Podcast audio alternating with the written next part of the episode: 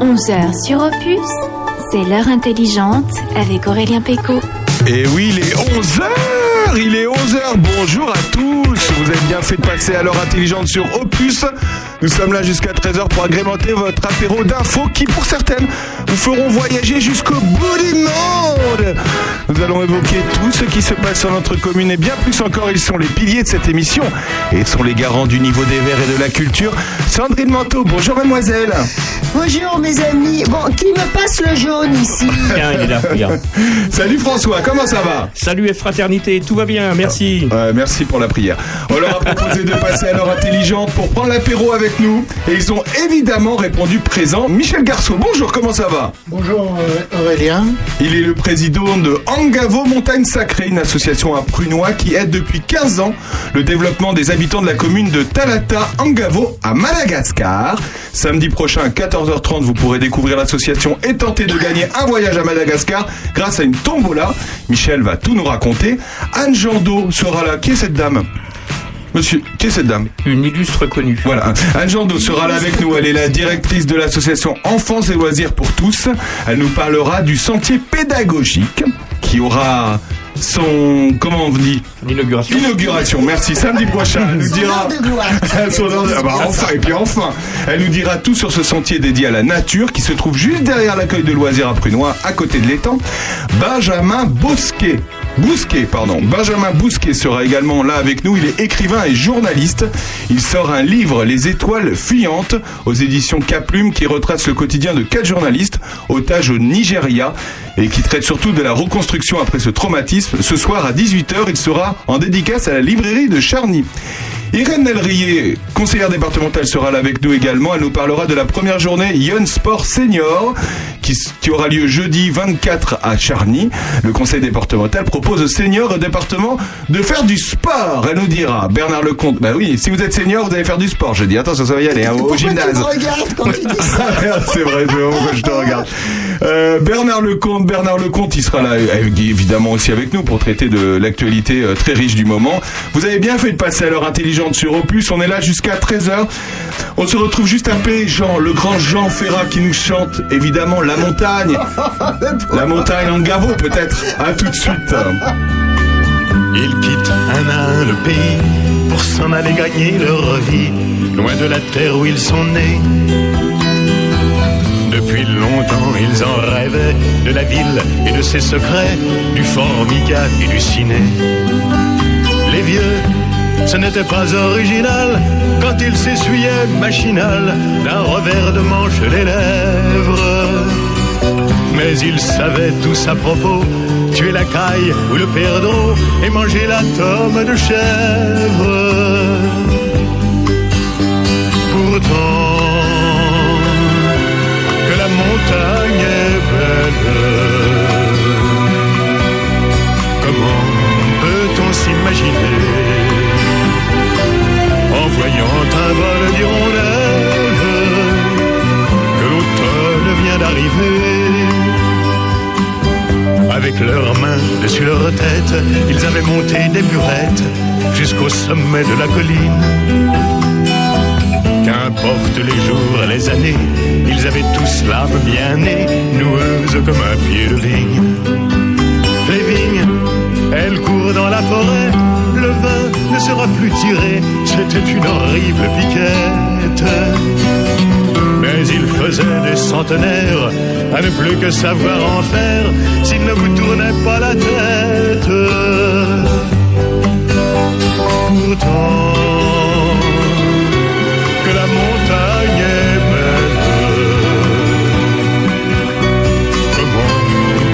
peut-on s'imaginer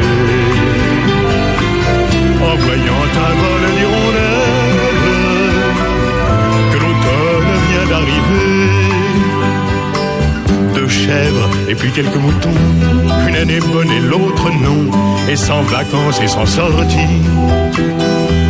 Les filles veulent aller au bal, il n'y a rien de plus normal que de vouloir vivre sa vie. Leur vie, Ils seront flics ou fonctionnaires, de quoi attendre sans s'en faire que l'heure de la retraite sonne. Il faut savoir ce que l'on aime et rentrer dans son HLM, manger du poulet aux hormones. Pourtant, que la montagne est. Opus, la radio au cœur de nos villages. La radio au cœur de nos villages avec cette magnifique chanson. Ma mère adore cette chanson. Voilà, Bah, c'est une information. Hein. Enfin non, mais en fait, elle adore Jean Ferrat. Qui n'aime pas Jean Ferrat, Sandrine Manteau? Mais qui, qui, qui, Alors, qui? euh, moi j'ai une chose à dire euh, qui m'a qui m'amuse beaucoup. Faut quand même pas euh, oublier que Jean Ferrat euh, fut un communiste forcené. Euh, il, il a quand même euh, il a mis la pédale douce quand même à la à la fin de sa vie quand même. Il a pris évidemment ses distances. En, mi- en 1980, avec la chanson Le Bilan, où il dresse, un, Exact. il dresse un constat accablant du communisme, euh, notamment soviétique. Bon, néanmoins, il a des, il a des valeurs de, de, gauche, on va dire de gauche dure et pure, pure et dure. Et il est devenu le, le, le chantre de toute la société française à l'heure actuelle, euh, d'un certain âge, voire d'un âge certain. euh, pas que, parce que ma fille, par exemple, qui a 25 ans, et tout- tous les copains copines redécouvrent Ferrat avec une fraîcheur absolue. Et alors, les filles le trouvent beau, euh, qu'il a une voix formidable, et puis elles écoutent tous les textes. Ah ouais? Et oui, oui, vraiment. Donc c'est, je sais pas si ça lui aurait plu ou pas de, plaire euh, à- même à cette, France conservatrice. Je, d'ailleurs, moi, ça me va très bien, hein, parce que c'est souvent mon public quand je chante. hein. mais ça m'am- m'amuse un peu quand je suis dans toutes ces euh, assemblées. Je me doute bien euh, de, des valeurs de mon public, ce qu'ils vont voter. C'est pas forcément du Ferrat, et pourtant Ferrat, c'est formidable. Bah, voilà, il- ça répond à tout le monde. Alors comment tu penses, euh, comment tu Bon, vois il- ça, François il, il porte des valeurs humanistes qui sont universelles, en fait. Voilà, c'est ça, le- c'est ça. euh, l'amour, la nature, euh, le, le don de soi, etc. Et donc, euh, il, il parle à tout le monde, en fait. Peut-être des valeurs qu'on peut retrouver à Madagascar. Peut-être Bon, ça y est, ça, ça veut dire qu'on s'est fait squeezer, François. On n'a plus le droit de parler. euh, Michel Jean-Pierre Garceau, comment ça va Écoute, euh, ça va très bien, euh, Aurélien. Bienvenue au studio de Prunois. Écoute, Euh, euh, pourtant, ça va pas très bien à Madagascar, hein, je voudrais pas Non dire. mais attends, euh, attends, on va y aller deux, on va y aller mollo. Il habite à quelques centaines de mètres d'ici, donc euh, hein, ça a été très facile pour venir. En tout cas, bienvenue dans notre studio, euh, Michel euh, Garceau. Alors, euh, je vais me permettre de le tutoyer parce qu'on se connaît On un se petit peu, connaît, puisqu'on hein. habite dans le même village. Moi aussi, je vais me permettre de, de te tutoyer parce qu'on ne se connaît pas du tout. Alors voilà, C'est- ça me une dérange pas du tout non plus. Alors, Alors, Michel, on va on va recommencer depuis le départ. Il y a 15 ans, tu es tombé amoureux. Est-ce qu'on peut dire ça de Madagascar? Comment c'est venu tout ça? Alors, euh, je vais vous expliquer euh, en quelques mots comment ça s'est passé. Euh, bon, je suis un peu ému là devant la radio, c'est normal. Hein, faut, ça- faut, faut me laisser le temps de m'habituer un petit peu.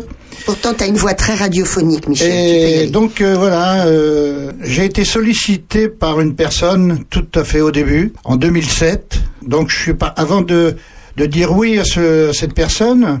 euh, j'ai dit je veux bien, mais euh, je vais aller voir sur place avant. Sollicité, mais euh, dans quel sens? C'est-à-dire, elle a dit quoi cette personne? Alors, elle m'a demandé si je, comme sachant que je, je, je suis maçon de métier, Mhm. Euh, cette personne voulait construire une école. À Madagascar, Une grande d'accord. école, oui, un CEG qu'on appelle ici, quoi. Les collèges. Alors, On dit plus CEG, hein, Michel. hein on dit plus Oui, CEG non, mais moi je suis à l'ancienne 1960. école. Je, suis- à l'ancienne école, moi. hein. Ah J'ai- J'ai j'ai 70 ans, donc euh, je suis encore, euh, je, je suis encore à l'époque de mon grand-père, Donc quoi. cette personne voulait euh, voulait construire une école et comme euh, elle te connaissait en tant que maçon, elle t'a dit euh, ben, viens m'aider à construire une si école. ça m'intéressait. Je venais d'être en retraite et j'ai dit bon, avant de te dire oui, euh, je veux aller voir sur place. Donc euh, j'ai pris ma petite valise, je me suis acheté un billet et je suis parti à Madagascar. Et donc euh, j'ai j'ai été sur le rendez-vous où lui il avait construit un- une petite maison parce qu'il avait déjà créé cette, une association en tant que il faisait du reboisement. Et quand je suis arrivé sur place, j'ai eu le coup de foudre. Je sais pas pourquoi, c'est comme ça. Euh, j'ai aimé cet endroit comme on peut aimer sa première femme des fois. Hein, Oh, c'est beau ça. hein, Ah ouais, c'est- incroyable. euh, c'est comme ça. euh, je peux pas expliquer pourquoi. Et donc euh, j'ai visité un petit peu avec une autre personne qui m'a qui m'a emmené dans différents endroits de Madagascar. Et, et ça m'a vraiment plu. Et donc je suis, euh, je suis revenu en France. J'ai été un mois. Et au mois d'avril 2007, toujours, j'ai dit à cette personne, OK, on fonce, on y va. Et c'est comme ça que j'ai atterri à, Madagascar. Et en 2008, la personne euh, avec qui je vivais, parce que j'ai pas honte de le dire, j'ai re- j'ai retrouvé quelqu'un là-haut, une malgache. Euh, je- J'ai vécu, je vis toujours. Malheureusement, ça fait deux ans qu'on s'est pas vu parce que, ben, euh, avec le Covid, il y avait plus d'avion, il y avait plus rien, donc euh, c'était impossible de se rencontrer. Donc tu es tombé amoureux du pays, mais aussi d'une dame là-bas, c'est ça oui, oui, Qu'on comprenne. Tout à D'accord. fait. Oui, oui. Ben, j'ai pas. Ah non, mais il n'y a pas de mal. dire, attends, hein, nous, tu sais, hein. En fait, tu nous donnes comme information le fait que tu es hétérosexuel. Euh, Non, non. ça nous va parce que Oui. nous sommes dans une radio très, très Ça hétérosexuelle. change, hein. ça change. j'étais comme j'étais divorcé donc euh, j'ai voilà hein, puis c'est tout c'est comme ça puis j'ai le droit de faire au moins ce que je veux à ce niveau-là Donc dame- tu n'avais pas renoncé à ta sexualité, c'est bien ce que tu non nous ça, exprimes. surtout pas. Et qu'est-ce qu'elle faisait cette dame là-bas? Alors elle est devenue mère en 2007 Tiens! Ah Oui, bon? elle est devenue mère euh, ben justement dans le dans le la commune de Talatangave et la commune de, de Talatangave elle comporte de 12 villages Ah oui. Tiens, c'est un- commune nouvelle Voilà, C'est exactement ça. Ah, c'est incroyable. C'était déjà fait avant qu'on le fasse à Charny. Hein. On est des petits Ah, on est arrivé après. On n'a rien inventé, hein, faut pas rêver. Hein. Et, alors, et ça se passe bien, eux Si on fait une parenthèse. Et ben là, bon, elle a, elle a fait un, un mandat de 12 ans. Ah oui. Ah, c'est beau, c'est beau. Bon, après elle a arrêté. Bah, 12 ans, c'est beau. hein. Et puis euh, donc, euh, elle a fait beaucoup de choses. Et avec euh, ma participation, je l'ai aidé aussi dans plusieurs domaines. Hein, J'avais fait un barrage, j'ai fait, on a fait plein de choses. J'ai fait des écoles. En tout, j'en ai fait six. Ah, c'est incroyable, ça. Euh, donc euh, je récoltais un peu d'argent ici en France en faisant des repas, des plusieurs euh, diverses choses. Tout à fait, hein, Hein, tout j'ai à fait, on en fait reparlera. ouais. euh, à Prunois, enfin j'ai fait plein de trucs. Et c'est comme ça que j'arrivais à collecter un petit peu d'argent. Voilà, pour euh, construire des écoles. Alors, excuse-moi, Michel, mais par exemple, aujourd'hui, euh, en France, quand on construit une école, c'est le département qui se charge de construire les, les écoles, enfin, en tout cas, le collège, euh, pour ce qui est du collège. Est-ce que dans, à Madagascar, ça peut se faire de façon du coup privée comme ça, c'est-à-dire que n'importe qui, enfin, c'est pas l'État de Madagascar qui construit les écoles, Alors, ou c'est toi qui as aidé je veux dire, est-ce que c'est à l'initiative de la mère de construire l'école ou est-ce que c'est l'État qui construit l'école? Tu vois ce que Ah, c'est pas fait pareil peut-être? Il y a différentes façons euh, de, pour les constructions de, de- des locaux euh, administratifs Voilà. ou, ou, ou autres. Donc euh, là, apparemment, c'était c'était prévu par l'association, celle d'avant, D'accord. avant moi. Et donc, euh, Il y avait déjà un projet quoi. voilà, il y avait déjà un projet. C'était, ils voulaient construire une école et re- reboiser. Et le, le- le problème, euh, là, c'était urgent parce qu'il y avait trop d'enfants qui étaient non scolarisés. Ça, ça devenait un problème. euh, Hmm. C'est le de- problème des îles surtout il y avait- euh, souvent. il y avait plus de 50% des enfants qui qui n'allaient pas à l'école. Ouais. Bon, ben, il y a trop d'illettrés, il y a trop de, de gens, ils, ils ont aucune connaissance, ils ont rien, c'est dommage. Et c'est pour ça que je me suis lancé dans le projet. Parce que c'était important pour moi. Les Mhm. enfants, pour moi, c'est très important. Quand je vois nos enfants, ce qu'ils ont, et ce qu'ils ont là-bas, alors là, c'est c'est complètement différent. Ça, a, ça a été un choc des cultures. Oui, euh, ça, m'a- pour toi ça a été un choc pour moi et c'est pour ça que j'ai, ça fait tilt de ma tête, hein, comme on dit, hein, ça fait tilt. Et je, et je suis parti à l'aventure.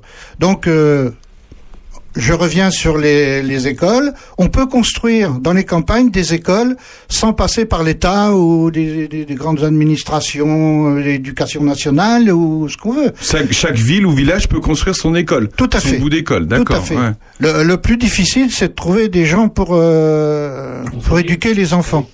Ah, C'est ça le problème. Oui. Alors, euh, il y en a qui sont instituteurs. C'est parmi des gens qui sont sortis un petit peu du lot, comme on dit. Euh, ils ont ils ont eu le brevet, le brevet, pardon, ou le bac. Alors c'est ceux-là qui font, euh, qui instruisent les, les, les enfants, quoi.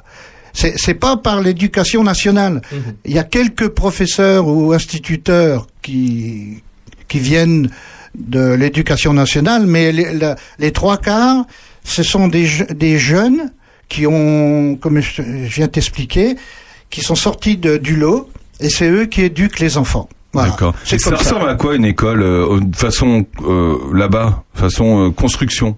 Est-ce que ça ressemble à, à nos écoles ici non, ou pas? Non, non, non, non. Là, celle que j'ai fait, oui, parce que je l'ai fait en dur. On a fabriqué nos parpaings. Oh là. Oui, oui, on a tout fabriqué nos parpaings euh, de A jusqu'à Z. Donc c'est-à-dire avec la terre locale euh, Non, c'est le sable. On le allait sable chercher le sable dans la rivière et on criblait le sable, euh, on faisait les parpaings. Enfin, c'était tout un. Je pourrais discuter comme ça pendant euh, des heures. C'est-à-dire qu'il n'y a pas de ma- on, on imagine il n'y a pas de magasin de matériaux, c'est ça euh, Non, on- non, non. On est. Nous, fallait pour avoir le ciment et le fer, fallait aller à Ankazoubé. C'est un peu la préfecture, comme si nous, euh, c'est Auxerre, quoi. Ouais. Voilà. Il y a que là qu'on peut trouver du ciment et, et du fer dans un magasin, dans les magasins. euh. Donc il n'y a que ça que vous achetez et après tout est fait sur place. Après, on a tout fait sur place. Par exemple, est-ce qu'on peut parler de, de charpente? Comment est Tout. construit Comment est construit le bâtiment? Le- le- les charpentes, on, on, on a- coupé des arbres qu'il y avait encore là-bas. On a fait les, ce qu'on appelle les sieurs de long. Ouais. Comme mon grand-père ou mon arrière-grand-père faisait quand il sciait des, des pour avoir des planches ou, ou des, des poutres et tout ça. Donc le, le de long, euh, vous le verrez euh, si vous venez à Samedi prochain, samedi 14h30. prochain à 14h30 à la salle des fêtes de Villefranche, donc le 26, 26 mars. Euh, on, on va projeter un film justement en montrant tout ça. Le, le, le, la- le plan du riz, comment on plante le riz, comment on le récolte, comment je, on va essayer avec Patrice, mon fils, c'est lui qui est en train de faire un montage de, de film pour vous expliquer exactement comment ça se déroule là-bas. Et d'ailleurs, ce qui est incroyable euh, au passage, c'est que ces vidéos, euh, la plupart de ces images ont été tournées au tout, euh, enfin, c'est 15 ans de vidéos que tu as tournées au Ah oui, fur et à oui, mesure. c'est moi qui les ai tournés. Ouais, oui. Là-bas. hein. Alors des fois, bon, j'expliquais euh, en même temps que je, je- je- faisais le ca- euh, caméraman, mais c'est vrai que des fois avec le vent, on n'entend pas très bien les paroles. C'est là le problème, c'est un défaut. Je ne savais pas, je connaissais pas Mais trop le truc. mais c'est très moderne a- pour l'époque parce que depuis euh, il y a 15 ans déjà, ils filmaient euh, Ah un oui, peu oui. comme euh, les Instagrammeurs euh, sur de, de Madagascar. C'était Mmh. un peu toi du coup. Euh, Sandrine Manteau. Bah, moi, j'aimerais, pendant que tu parles, Michel, euh, je me renseigne un petit peu. euh, Il y a plein de gens, à mon avis, plein d'auditeurs qui savent pas trop où se trouve Madagascar, où en est Madagascar euh, d'un point de vue économique et politique à l'heure actuelle. Alors, c'est la cinquième plus grande île du monde. Quatrième. Alors, oui, si on considère l'Australie. euh, Non, mais l'Australie, c'est un continent. Oui, je sais. Bon, voilà. Mais pour dire, pour bien dire que c'est, ce sont des insulaires, qu'on est au, au sein de, au- on est au milieu de l'océan Indien, euh, Alors, tout près non, de l'Afrique. Euh, il faut ra- raconte-nous quand même deux trois généralités pour l'ensemble de oui, nos auditeurs, bon, hein, je vais parce vous que expliquer. Le, euh, Madagascar se trouve euh, à proximité du, du Mozambique. Mhm. C'est pour ça qu'entre les deux, on appelle le canal de Mozambique. Mhm. Sur toute la longueur, parce que c'est il y a 400 km de océan de Indien distance. le long de la côte africaine. Indien, voilà. La longueur du, enfin déjà on va commencer par la superficie. La superficie est déjà plus grande que la France, et de 6000 euh, 600 000 kilomètres 600 000 carrés. kilomètres carrés, un peu plus de 600 000 kilomètres Donc c'est carrés. plus grand que la France. C'est plus grand que la France. Ah ouais. Alors c'est la France réunie plus euh, le, Lu- le Luxembourg et la Belgique. D'accord. Voilà. Si on réunit. tout Mais avec moins de monde. Euh, Et la population, c'est quand même un, un gros melting pot. Il y a, il y a vraiment, c'est très mélangé comme population. Alors vous Il y a avez des les. Indiens, il y a des Africains, il y a oui, des Asiatiques. euh, oui, c'est c'est ça a été oui, ben ça a été euh, toujours occupé depuis 1500 ans. Ça a été découvert d'ailleurs à cette époque. Euh, c'est les Portugais qui ont découvert cette île. Et nous, on est venus bien longtemps après. Mais les, les, les Chinois, les, les- enfin tous les Asia- Asiatiques, ils sont venus en bateau comme ça. Ouais. Enrichir cette population. Enrichir cette Sur, population. sur côté ouest, euh, donc du canal de Mozambique, C'est plus plus africain. africain. Ça, euh, ça, ça se voit nettement. Par contre, si vous allez du côté est, c'est plus asiatique. Asiatique. D'accord. Et puis il y a du sang, encore une fois, il y a du sang français. Euh, Puisqu'en fait, euh, la France a donné son indépendance euh, à, à Madagascar, euh, c'était il y a 60 ans. Et ben en, Enfin, un peu en plus, 1960, 62 ans, en l'occurrence. en 1960. Voilà. On en apprend beaucoup sur Madagascar. On est avec Michel Garceau. On se retrouve dans un moment après un homme qui lui aussi aimait son île, mais c'est pas la même. À tout de suite. Oh, les Bretonnes. Saint-Vincent, loin Singapour, c'est c'est l'eau, c'est l'eau qui vous sépare et vous laisse à part. Moi, des souvenirs d'enfance en France, violence manque d'indulgence par les différences que j'ai.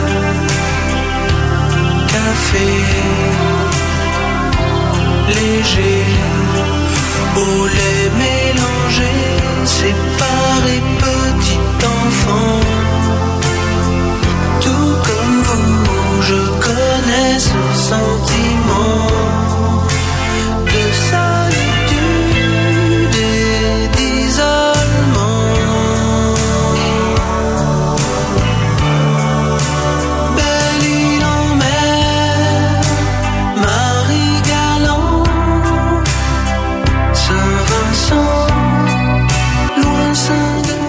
La radio au cœur de nos villages. La radio au cœur de village avec Laurent Voulzy qui chante les îles. Il aurait pu d'ailleurs dire Madagascar puisque Madagascar est une île. On, est avec Michel Garceau qui nous parle de Madagascar et de sa passion depuis 15 ans de cette île et de ses habitants. On était sur les habitants. On a quand même effectivement l'image. euh, Michel Garceau, vous allez nous, euh, tu vas nous dire si on, on- a, a raison d'avoir cette image d'une île quand même assez pauvre. Euh, très pauvre en fait, Alors, extrêmement euh, pauvre. Je vais vous expliquer euh, vraiment le, ce qui se passe là-bas. Euh, déjà, il y a beaucoup de corruption. Euh, je devrais peut-être pas le dire à la radio, mais c'est la vérité. Euh, j'ai assisté à des à des choses euh, que j'ai quand j'y pense, ça me ça me fait quelque chose au cœur, comme on dit. Et c'est un pays qui est l'avant-dernier au niveau pauvreté. Hmm. Ça veut dire ce que ça veut dire. Hein euh, je ne sais plus combien il y a de pays en- dans le monde. 179 pays, non, c'est ça non? Je sais pas. En Donc c'est un pays très pauvre. Enfin, C'est le, plus pauvre du monde, à fin de compte. Ça Alors, l'était il y a 15 ans et ça l'est encore aujourd'hui? Oui, et tout à fait. C'est encore pire aujourd'hui. Michel, moi je comparais ça à Haïti, qui se trouve de l'autre côté Oui. du continent. Tu vois, c'est vraiment, euh, c'est des pays miroirs, c'est des îles miroirs. Euh, c'est pas drôle, hein. Alors le problème, c'est que ils n'ont pas de chance parce que là-bas, c'est pas des tremblements de terre, mais c'est des cyclones. Et les cyclones font des ravages. Il y en a eu deux dernièrement euh, sur- du côté de Manakar, sur la côte est. euh, parce que ma- la famille de ma femme vient, ils sont là-bas. Et là, ils, ils ont plus rien, quoi. Ils ont, ils ont vraiment euh, tout perdu. Hmm. Euh, Il y a eu des inondations terribles. Les, les maisons étaient submergées d'eau. Quoi. Il, y a eu des centaines et des centaines de morts parce que ça, personne n'en parle. C'est comme ça. Ils ont été pris de court. Ça s'est passé la nuit. Et malheureusement, ils ont été pris dans leur euh, dans leur cabane et ils sont no- ils ont été noyés quoi. Donc voilà, les plus pauvres sont touchés par le réchauffement climatique d'une façon affolante, quoi. hein, encore une Oui, fois, mais hein. c'est un peu de leur faute aussi. C'est-à-dire? Parce que moi, je vais vous dire la vérité. Euh, je suis, je n'arrête pas de leur dire arrêtez de brûler, arrêtez de couper, déforestation. déforestation à, à- à tout va. Euh, Il n'y a plus que 13% de forêt euh, équatoriale, euh, forêt euh, vierge, quoi, si on veut, sur l'île. Alors 13%, c'est plus, c'est plus tellement, hein, c'est, c'est pas grand hein, maintenant. Mais hein. après, oui. après, est-ce qu'ils, pourquoi ils le font? Est-ce qu'ils le font pour, euh, pour, pour survivre? Ben, c'est, c'est presque une nécessité parce que eux, ils font la, la cuisine et ils se chauffent au bois, au, bois, au charbon de bois. Ils font du charbon. Donc, ils n'ont pas d'autre solution Euh, pour faire la soupe, comme on dit. Ben, ils coupent les, les forêts pour se faire du charbon de bois, pour faire cuire la, euh, la, la cuisine. quoi. Alors, je te tout. raconte pas la catastrophe écologique. hein. Alors c'est pour ça que euh, moi en même temps que je fais, j'ai fait des écoles, mais j'ai aussi fait du reboisement. Euh, Grâce à ton association que tu as oui, créée il y a oui, 15 oui, ans. oui, oui, j'ai créé des, des pépinières de sapins ou de- d'eucalyptus et je, je suis arrivé à, implanter des, des milliers de d'arbres euh, ainsi que la- l'association qui était avant moi. Il a, il a fait aussi pas mal de choses à ce niveau-là. Mais on on n'est pas assez aidé. Il faudrait que l'État, l'État malgache, prenne les choses en main et, et soit plus ferme sur euh, la coupe de bois, sur euh, qu'ils arrêtent de tout brûler comme ça. Alors, je vais vous expliquer pourquoi ils brûlent. Ils brûlent les herbes, hein, c'est tout, c'est les herbes parce qu'il n'y a plus de forêt de toute façon. Donc ils brûlent les herbes pour soi-disant faire de l'engrais pour alimenter les rizières. Voilà. Mm. Quand il pleut, déjà, en soi, euh, ça ruisselle le- le- le- les cendres, et ruisselle dans les, dans les vallées, Et forcément. ça fait de l'engrais. Et ça fait soi-disant de l'engrais. Mais bon, euh, à force de hein. à force de brûler, de brûler, ben la terre elle va devenir euh, stérile, quoi. Oui. Voilà, bah c'est voilà. tout. Comment est organisé d'ailleurs le- l'État malgache? Alors, l'État malgache, euh, j'en reviens à ce que je vous disais. Euh, corruption à tout va. C'est-à-dire, il y a- non mais je veux dire, il y a un président, une présidente. Oui, oui, c'est comme en France. Hein. D'accord, c'est c'est- Il c'est est- une république. c'est- Il est ouais. élu par euh, par le peuple, hein, normalement. Mais il y a tellement de bon, je vais pas vous expliquer. Euh, c'est comme vous ici, le maire, il est élu par les conseillers Oui. municipaux. Tout à fait. Que là-bas, c'est les habitants qui élisent le maire avant. Ah d'accord. Ah bah c'est pas exactement pareil. D'accord. Je trouve que c'est mieux.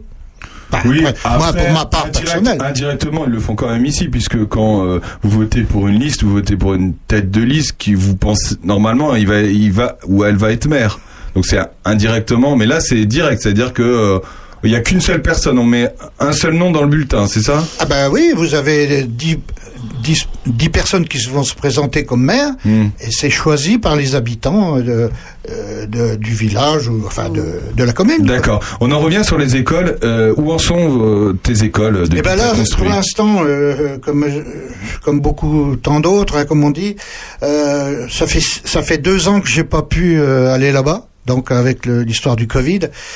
Euh, Tu vas y retourner bientôt? Normalement, je, je repars le 19 avril, mais je dis normalement parce qu'avec tout ce qui se passe, on ne sait jamais. Et donc, euh, j'ai l'intention de revoir justement de reconstruire une école pour des, les petits. Les, les petits bambinos de, de, de un peu plus haut que la maternelle quoi je sais plus moi parce que c'est quoi le CP c'est Ouais, CP, CE1. Est-ce que vous allez me dire encore que Tu nous, rappelles, euh, tu nous rappelles où se trouve exactement euh, ton, ton lieu d'action euh, à Madagascar par rapport à la carte? Eh ben c'est au milieu C'est au milieu, c'est dans le centre. Voilà, c'est c'est proche d'Ankazoubé. Alors celui qui, il y en a, je connais des gens qui, qui y sont allés. Hein. Euh, bon, ben ils, ils sont venus à la- chez moi. Hein. Moi, j'ai un, un petit truc là-bas sympa et tout que j'ai que j'ai créé euh, moi-même. Comme ça, euh, je suis sûr comment que c'est fait. Comme. Et donc on va parler de cette initiative que tu as lancée, cette initiative, ce- cette tombola que tu as lancée. Alors, explique-nous, cette tombola, ça va se passer samedi prochain à la salle des fêtes de Villefranche à 14h30.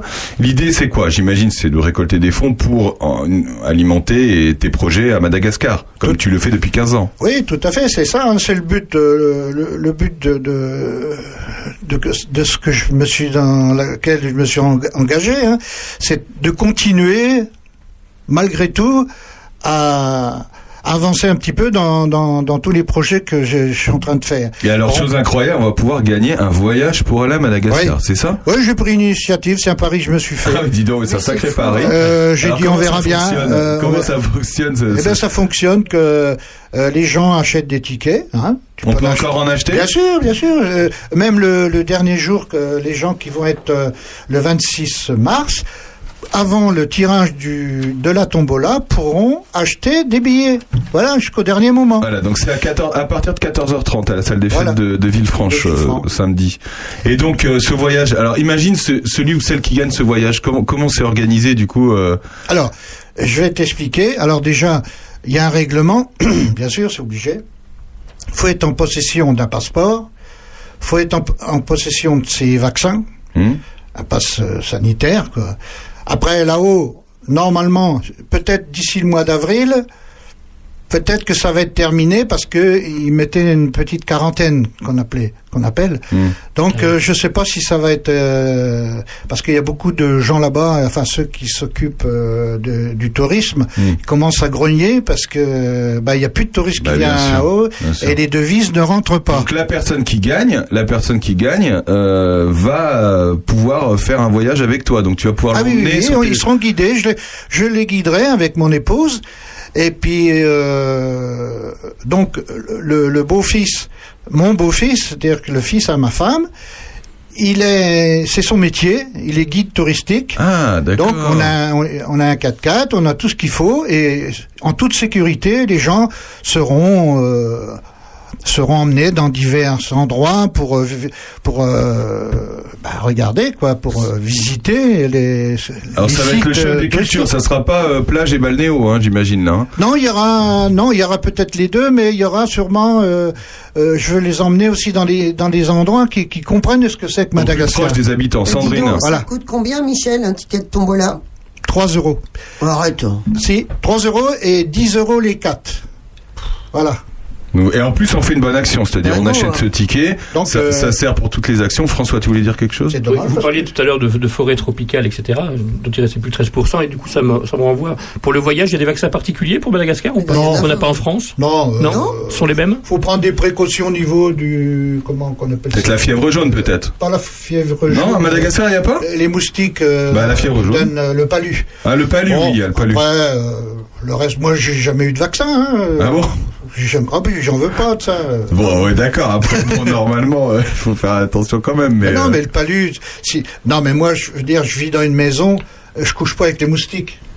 Ah, Bon, c'est ça aussi le problème. ouais, enfin bon, même à l'extérieur, il y a des moustiques. Enfin bon, après, euh, j'imagine qu'il y a Oui, des mais on a des produits, des herbes spéciales. Ah, Ah oui qu'on on peut écraser et Ouais. on se passe ça sur le corps et on est tranquille pour la journée. pour la journée, carrément. Voilà. Tout ça. Sandrine, Euh, euh, non, mais depuis, depuis que je t'entends depuis le début, Michel, je me dis quand même que la personne qui t'a sollicité au tout début de cette aventure, donc il y a combien d'années 15 ans. Rappelle-moi 15 ans, il y a 15 ans. Il est tombé quand même sur, enfin, par hasard, sur le type. Tu, on lui dit, viens construire euh, une école euh, euh, là-bas à Madagascar. Il est tombé sur le type qui dit, ah bah je vais me prendre un billet. Allez hop, j'y vais. Euh, c'est quand même incroyable. Oui, et tout ça, je, veux bien préciser aux, aux auditeurs que c'est bénévole. Hein. J'ai jamais touché un centime de, de qui que ce soit, de, de rien du tout, hein. ni, ni de son association, ni de la mienne. J'ai toujours financé mes billets pour aller là-bas. hein. T'aurais pu euh, rester euh, enquisté à Prunois euh, en arrivant à la retraite, en te disant voilà, je suis à la retraite, je suis tranquille, je vais aller boire mon petit coup, Moi, Et non, tu te dis, il est temps que je fasse Quelque chose un de ma vie. Voilà. un quelque chose de ma vie. Ouais, j'étais seul. C'est Bon. fabuleux ça. J'ai dit, euh, faut que je change un peu ma vie parce que c'est- ben, on s'embête quand on est seul, hein, euh, ou alors on n'est pas normal, quoi. Euh, bon, euh, j'ai dit, j'ai dit ok, mais avant de dire ok, j'ai dit, je veux aller voir sur place. Voilà, Voilà. parce que je- moi je connaissais rien de l'Afrique, c'est un peu Tu l'Afrique. avais hein. déjà voyagé auparavant? Ouais, j'avais fait le, le Québec, Canada, j'avais fait bon, j'ai été en Corse, euh, voilà. euh, ouais, mais rien à voir avec ce que tu ça n'a as. rien à voir. c'est- Ouais, D'accord. C'était un autre monde, hein. Le Madagascar, c'est complètement différent. Hein. Et toc, tu pars là-bas. Et je suis, et je suis très heureux là-bas. Allez, un petit dernier mot de François. Michel, on s'était on s'était rencontrés il y a, il y a peut-être un an et demi, deux ans, euh, à une réunion à Villefranche-Saint-Phal, et puis on avait parlé de, de votre association. Et euh, vous m'aviez dit qu'il y avait des personnes qui, euh, non pas vous reprochaient, mais qui s'interrogeaient du fait que vous aidiez des malgaches et pas, et Oui, pas de la ça- pauvreté en France. Ah, Qu'est-ce bah, que vous, ça. qu'est-ce que vous avez envie de leur Oui, dire à ben, ces gens-là je dis qu'en France, on a quand même pas mal d'aide, Ouais. hein, que là-bas, ils ont rien. Hein. La sécurité sociale n'existe pas. La retraite n'existe pas, sauf pour les, les comment les gens qui travaillent dans, dans les administrations. Euh, voilà, euh, ils ont aucune aide de qui que ce soit. Donc, euh, s'ils veulent manger, ben, c'est comme ça, faut qu'ils se débrouillent. Ils ont, ils ont rien, hein, faut pas rêver. Hein. Moi, je vous emmène dans le village où je suis. Euh, ben, faut qu'ils soient courageux, les gens. Hein, et je peux vous dire que euh, le temps que j'ai passé là-bas, euh, je les ai aidés parce que je les faisais travailler, bien sûr, Oui. mais je les payais avec l'argent de l'association. Euh, donc, ils, a- ils avaient un, un petit budget tous les jours. Sachant que, quand je vais vous dire ça, vous n'allez pas y croire, le salaire moyen d'un ouvrier sur place, c'est 1 euro, 1 euro et demi par jour. Par jour. C'est pas de l'heure, hein, c'est Ouais. par jour. Donc euh, voilà, hein, Mais est-ce que ça te suffit pour vivre bah, ça suffit. Là-bas, enfin nous Mais non, il faut- non, mais, faut non, bien. mais attendez, je dis ça par Ouais. rapport à Oui, oui, je comprends. Nous, nous, ici, ça, évidemment, c'est pas possible. Mais je veux dire, est-ce que là-bas, ça suffit euh, Non, mais tu comprends ce que je veux dire, Sandrine? C'est, on, on- on Bah, peut t'es pas. tranquille, de toute non, mais façon, on peut t'as- pas. là-bas, il n'y a pas d'eau, il n'y a pas d'électricité, Non, mais je veux dire, non, mais c'est ça. Est-ce qu'avec euh, le salaire minimum là-bas, que par rapport au ratio, par rapport à nous ici, est-ce que les personnes peuvent vivre avec ce, ce salaire minimum? Ben, C'est-à-dire qu'ils n'ont pas le choix déjà. Comme on dit, ils n'ont pas le choix. Et euh, vous savez, ils mangent beaucoup de riz là-bas. Hmm. Donc le riz, bon, ça, ça paraît cher aussi pour eux.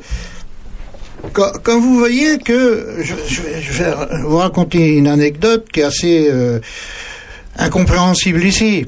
Pour acheter un litre d'essence, faut une journée de travail. Ça, ça vous, ça, vous- ça Voilà. vous dit le, Là, rapport à là, ce que- ok. Là, vous avez compris que c'est quand même pas facile. Ouais. Hein, euh, ben voilà, euh, c'est tout quoi. Par contre, ils ont un avantage, c'est que la plupart, ils n'ont pas de voiture. Ils sont tous à pied. Oui, c'est. Ben ils marchent, C'est ils marchent. Hein. de mauvais goût, Michel. hein. Non, non, non, mais il y en a quelques-uns qui sont un peu plus riches, qui ont des motos. Ouais. Bon, mais des voitures, il y en a, il y en a très peu. Et hein. puis j'imagine qu'il faut des voitures qui tiennent le coup avec l'état des routes. ah non ben, faut, dire, faut un 4x4. Ouais, hein. c'est ça, parce que l'état des Si routes. tu viens avec une 4L, à mon avis, tu, tu vas pas Ah, aller la loin. 4L, ça peut, ça peut le faire encore. On retrouvera Michel. si vous voulez soutenir les, les actions de Michel Garceau depuis euh, 15 ans qui fait ça pour Madagascar, rendez-vous à 14h30 euh, samedi prochain à Villefranche. Hein. Samedi prochain à Villefranche, il y aura une tombola, on peut acheter des tickets euh, Sur directement place. sur place et on peut euh, gagner un voyage à Madagascar. Entre autres, il y a d'autres lots peut-être. Oui, oui, j'ai pas que ça. Hein. Il y a les, les- ce qu'on appelle les lots secondaires. Ouais. Euh, donc sur- le, le, le, le- enfin, le dernier tirage, ça sera le voyage. Et surtout, on pourra, on pourra découvrir toutes les actions avec des vidéos. euh, voilà. euh, Patrice, ton fils, euh, qu'on salue, euh, est en train de monter euh, cette vidéo pour Oui. la diffuser Ah oui, samedi. oui. Eh ben super. M- Et on Merci. pourra manger des trucs. euh, Oui, oui, il y aura un petit truc, des gâteaux, des, il y aura une buvette, il y aura, bon, on va essayer d'organiser ça comme il faut. Quoi. Bon bah formidable. On a été ravis de te recevoir, euh, Michel Garceau. Bravo pour tout ce que tu fais pour euh, pour Madagascar et on sent que ça vient du cœur, en tout cas. Bah écoute, euh, ouais, je fais de mieux. Ça sera au moins quelque chose que j'ai j'ai fait de bien dans ma vie. Hein. Euh, je, je- je suis ravi. euh, j'ai- j'ai rendu des gens heureux, euh, dont ma femme déjà, parce que euh, elle était dans la misère quand je l'ai connue. Ouais. Eh oui, mais c'est c'est une malgache, euh, c'est une métisse malgache chinoise. Ah oui, Voilà. Ouais, il y en a qui. Non, vous l'avez pas. Non, bah non, Non. tu l'as pas connais pas. Voilà. On, on sent en tout cas tout ça. Mais je serais euh, ravi de la connaître quand je gagnerai le voyage. Voilà. Moi Nanou aussi, vient, nous euh, vient de rentrer dans ce studio. On va parler du chantier pédagogique. Merci beaucoup, Michel. À bientôt, en Ah, tout merci. cas. À bientôt, Michel. Eh bien, Merci, bientôt Michel. et merci aux- à tous les auditeurs qui, qui ont pu recevoir ce message. Et j'espère qu'ils so- enfin, qu'ils soient un peu, enfin, nombreux à venir euh, au rendez-vous Samedi. de euh, samedi prochain. Et puis, euh, bon, je- voilà, je voudrais encore continuer quelques années parce que ça me tient toujours à cœur de, de travailler, de construire pour les enfants. Voilà. Bon courage, Michel. Merci, Merci beaucoup. beaucoup. À bientôt. À tout de suite dans l'heure Merci à intelligente.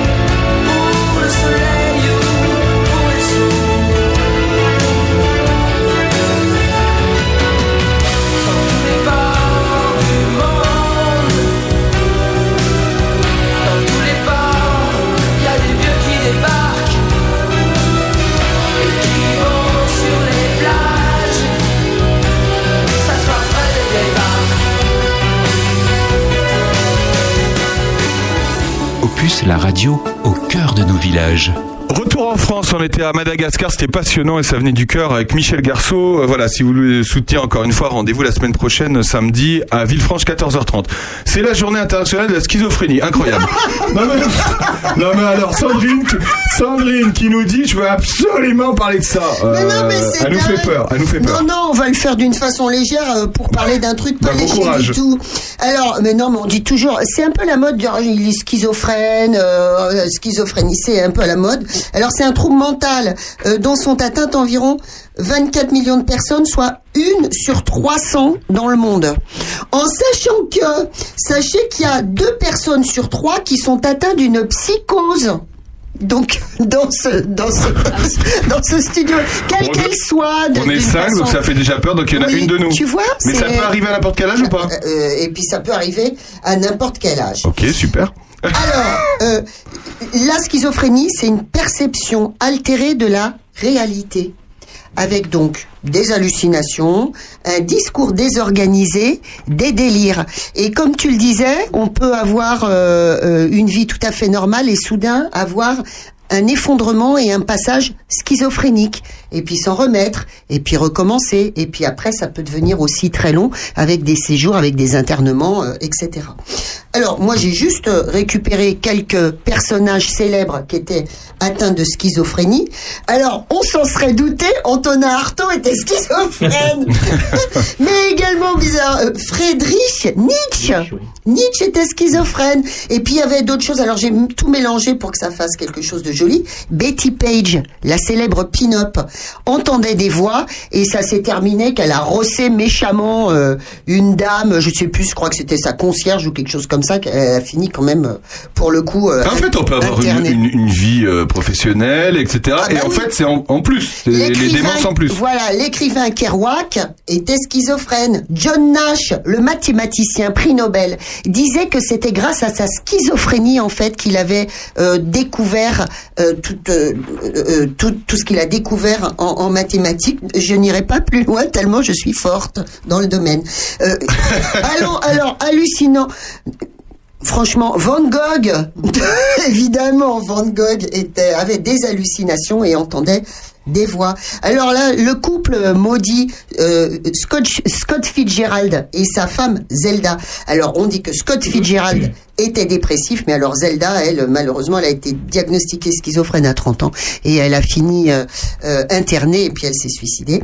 Il y avait également Isaac Newton, le papa de la gravitation qui euh, changeait d'humeur euh, comme de chemise et qui était en proie à de terribles délires. Mais- Voilà. Eh ben dis donc, euh, gay, on, va, bon. on va être obligé de passer une musique avant d'enchaîner sur Nanou parce tu que nous as trouvé une musique sur la schizophrénie complètement avec Pauline Esther. Le monde est fou. À tout de suite. Ah bah, c'est bien ça. Bébé Ragoudou est tombé dans la boue. Et ça l'a rendu folle, elle lui donne des coups. Coup de bâton, coup de balle et coup de bambou. Ça continue comme ça, malgré tout, le doudou est amoureux de la bébé. Bébé si douce avec doudou entre deux coups de valise? Le barbatoubi arrive à l'observer. Il a eu beau crier, non, rien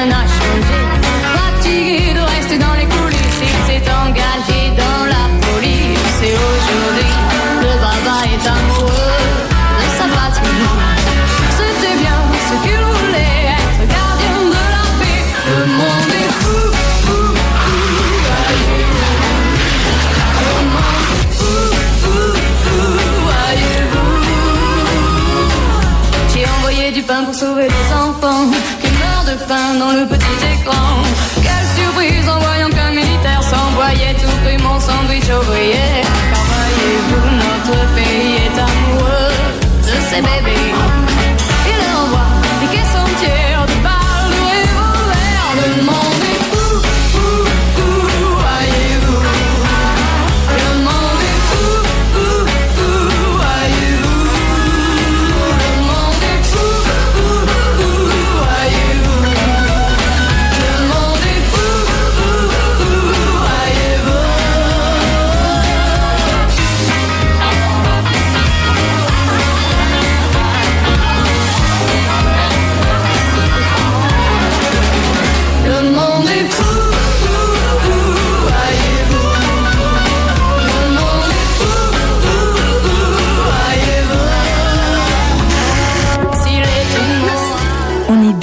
Qu'est-ce qu'on est bien épuisé Et le monde est fou avec cette nature qui part en live Calme-toi, Aurélien. Bonjour Nanou. Bonjour, Aurélien. Cette nature parlant part en live, mais heureusement il y a le sentier pédagogique qui arrive à Prunois. Ah, on va mieux. Enfin, enfin. Bonjour Anne Jando. bonjour, Ça fait environ 20 ans qu'on parle de ce sentier Non. pédagogique. Non, je rigole. 20 ans que l'association existe, on va bientôt la fêter au mois de mai. Ah oui, c'est vrai, on en reparlera évidemment. Mais par contre, le sentier pédagogique, en fait, il, a, il il est né en 2014. Alors, qu'est-ce que c'est que ce sentier pédagogique à Prunois? Alors, c'est un projet qui a vu le jour, enfin, qui a commencé à voir le jour en 2014. Bah, C'était l'année, euh, euh, l'époque où il y avait les NAP, les nouvelles activités périscolaires. Et nous, euh, on avait embauché une animatrice nature parce que nous, nous- il y avait trois projets qu'on mettait en place sur les écoles les activités sportives, l'expression et la nature. Et donc cette animatrice nature que je vais citer, qui s'appelle Sarah Dujardin, qui maintenant travaille à la LPO, Elle s'appelle du jardin en plus. elle s'appelle Dujardin, elle, est- elle était prédestinée.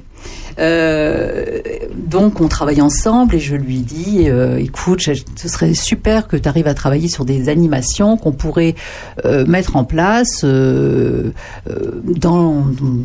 voilà à l'extérieur pour tout le monde, aussi bien pour les enfants du centre, mais aussi pour les écoles, etc. Et donc on a quand même commencé à creuser et, on s'est dit, mais oui, pourquoi pas faire un, sentier, un sentier pédagogique pour expliquer la nature, pour mieux comprendre euh, euh, comment ça fonctionne. Et ça y est, il est là. Il est là à quelques mètres de nous, juste derrière le. Ah, avant d'être là, Aurélien, il a d'abord été présenté, donc l'idée a fait son chemin. On elle me dit, mais pourquoi on ferait pas appel à l'école des bars euh, à Nogent-sur-Vernisson? Il y a des BTS gestion et protection de la nature qui chaque année euh, cherchent des projets pour euh, pour montrer, pour passer leur examen.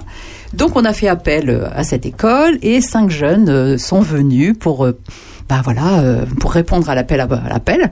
Et euh, elles ont planché, elles ont super bien travaillé parce qu'elles ont fait un diagnostic euh, de le, complet de, de la parcelle qui est en face du centre, la faune, la flore, elles ont tout répertorié, la qualité de l'air, la qualité de l'eau, de la terre. Enfin vraiment, elles ont fait un super boulot. Ah, un gros boulot. ouais. Et puis ensuite, elles ont commencé à plancher sur les idées qu'on leur avait données et elles ont sorti un, un- un projet donc de sentier pédagogique.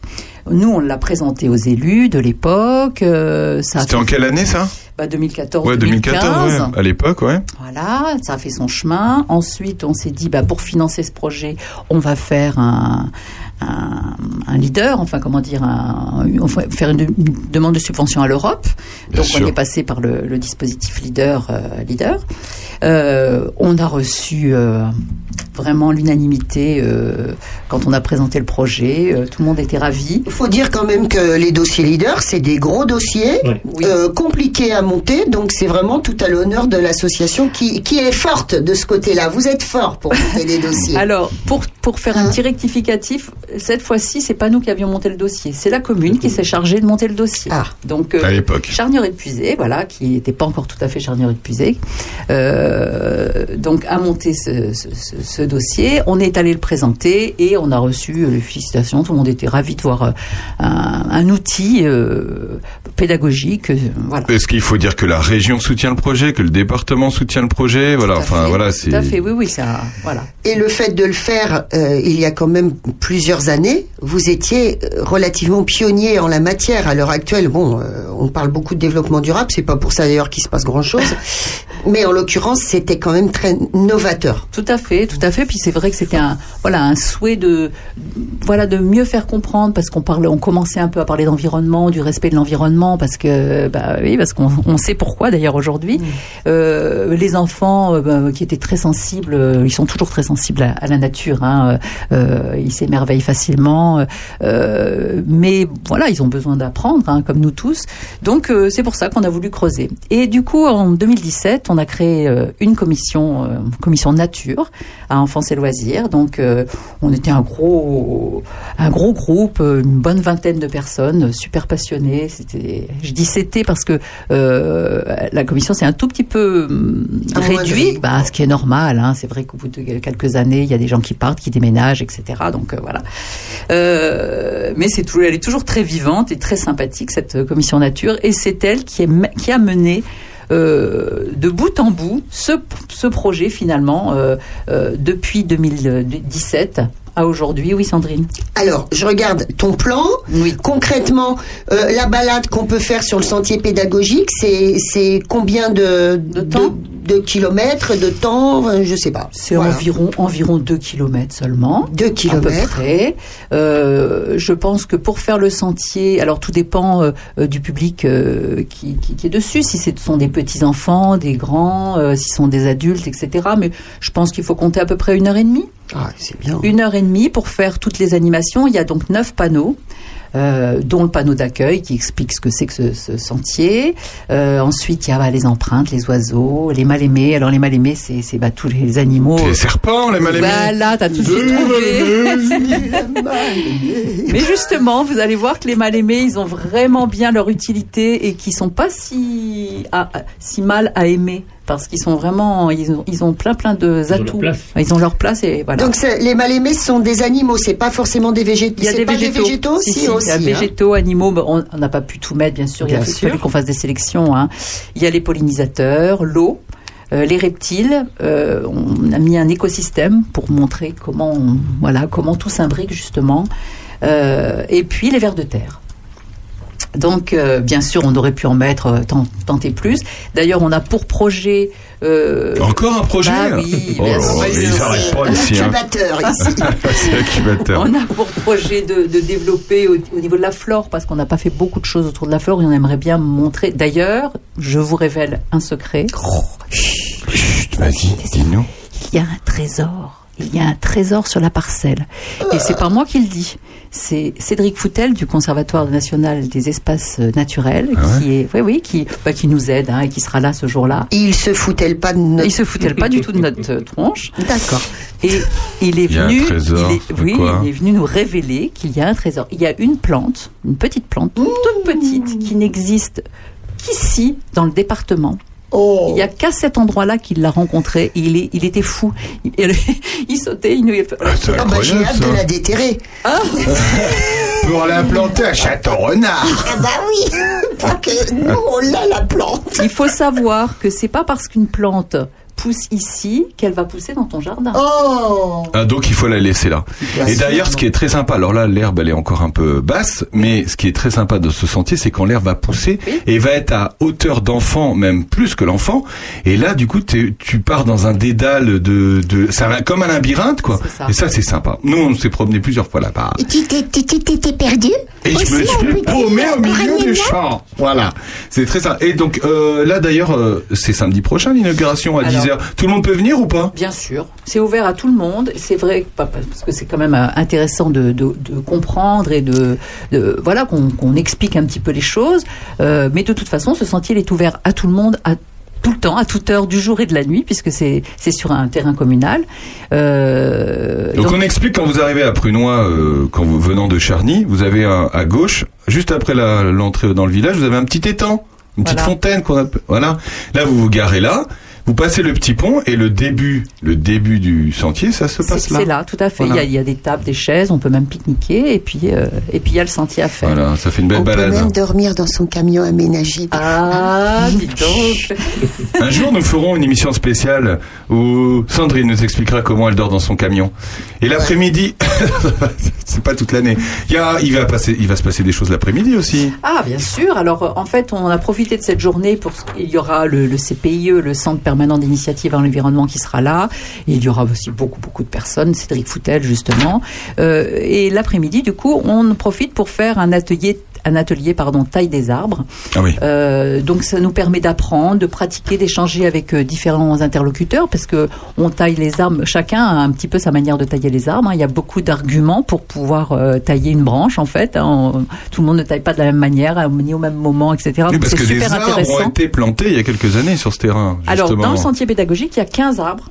15 petits, enfin petits qui commencent à grandir et qui commencent à donner euh, euh, pommiers, poiriers, cognaciers. euh, euh, Qui ont chacun un parrain, une marraine. voilà, exactement. Ils sont parrainés. euh, donc, euh, on rappelle les parrains pour venir soigner leurs arbres, prendre soin d'eux et puis apprendre. Euh, mais aussi toutes les personnes qui ne sont pas, pas parrains, évidemment. Euh, et en fait, c'est une journée qui, qui nous permet d'échanger, d'apprendre. Et puis, euh, en vue de la récolte d'automne, parce qu'à la récolte, à l'automne, euh, ben, l'idée c'est de se retrouver, euh, de récolter, de faire, de transformer, de faire des, des tartes, des compotes, euh, tous ensemble. On a le, le four à pain à la, à la base, donc euh, on peut faire des, des jolies préparations. euh. Et Sandrine a des yeux, elle va adorer cette journée. Mais moi j'adore, parce qu'ici c'est une sorte d'enclave où le temps s'est arrêté dans les années 70. c'est absolument fait pour moi. Autre chose, madame, Jandot. En fait, je voulais juste dire que euh, le sentier pédagogique, il s'insère dans un projet plus global qui s'appelle, enfin qu'on a appelé Trois Chemins. Je ne sais pas s'il s'appellera finalement Trois Chemins, j'en sais rien. Mais euh, c'est donc le sentier de la biodiversité. Euh, le sentier des énergies renouvelables, que c'est un projet qu'on a fait avec les écoles du territoire l'année dernière, euh, pour expliquer ce que c'est qu'une énergie renouvelable, à quoi ça sert, est-ce que c'est bien, est-ce que c'est pas bien, etc. Se faire une idée. Et donc on a réalisé avec Cécile Villers euh, la, gr- la, fresque, fresque. voilà, magnifique. Et puis Jean-Michel Hergé a fait une, une sculpture hein, qui maintenant trône. La fameuse éolienne, quand vous passez à Prunois, il y a- une éolienne. Voilà. Voilà. Et celle-là, personne veut l'enlever. Voilà. C'est bien. Et donc, et, et donc, il lui manquerait maintenant un panneau explicatif parce que euh, la fresque est magnifique, elle est parlante, mais voilà, ce serait bien qu'on arrive à, faire ce, joli panneau. Et le troisième chemin, le troisième sentier, ça va devenir le chemin fabuleux qui va de Prunois à la À À voilà, à d'ici. d'ici. Et sur ce chemin, on aimerait bien sûr y mettre du fabuleux. Donc on va, on va euh, prochainement créer un petit comité avec des enfants, avec euh, euh, la commune bien évidemment, avec euh, euh, bah, des habitants qui auront envie de réfléchir à qu'est-ce que c'est que le fabuleux et qu'est-ce qu'on pourrait y mettre sans bien sûr gêner les agriculteurs, euh, le passage, etc. Mais pour que ce chemin soit un- une, une, une invitation à à la réflexion, euh, aussi à, voilà, à la réflexion autour de l'environnement et, et pas que, et de la vie en général, on va dire. Qu'est-ce que c'est beau. Euh, ça se passe la semaine prochaine, le 26 mars, à 10h. Rendez-vous à l'accueil de loisirs, 4 route de Réveillon, à Prunois, Charnieret de Puisac. Voilà, tout le monde est invité, vous venez. On fait l'inauguration du sentier de la biodiversité avec tout le monde et Hmm oui, tout. vers 11h, 11h30, il y aura un petit pot, évidemment. bah, évidemment. Euh, On mettez Prunois. chaussures adaptées parce Oui. que c'est hein, c'est dans la. Merci beaucoup, Nanou. Je vous en prie. À bientôt. À très On- bientôt. On, va parler de toute autre chose euh, juste après cette petite musique qui fait rire le, rire le soleil. Évidemment, il y a des oiseaux. À tout de suite dans l'heure intelligente. À tout de suite.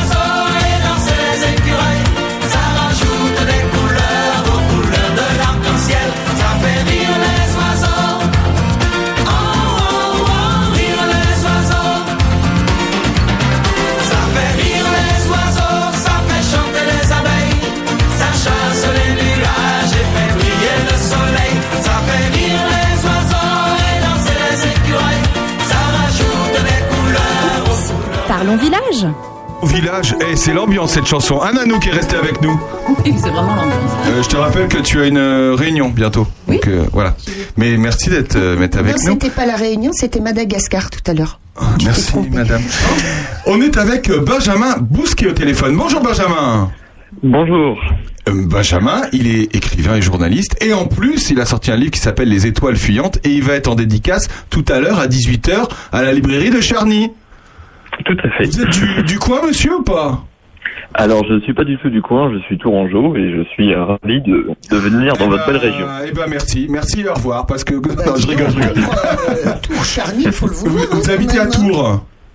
J'habite à Tours, ouais, tout à fait. Très bien. J'habite à Tours, Eh je bien, à enchanté, je vous présente Sandrine Manteau qui est à mes côtés et François. Jandot. On va parler de votre ville qui s'appelle Les Étoiles Fuyantes aux éditions Caplume, euh, qui raconte en fait, euh, qui retrace le quotidien de journalistes qui étaient otages au Nigeria.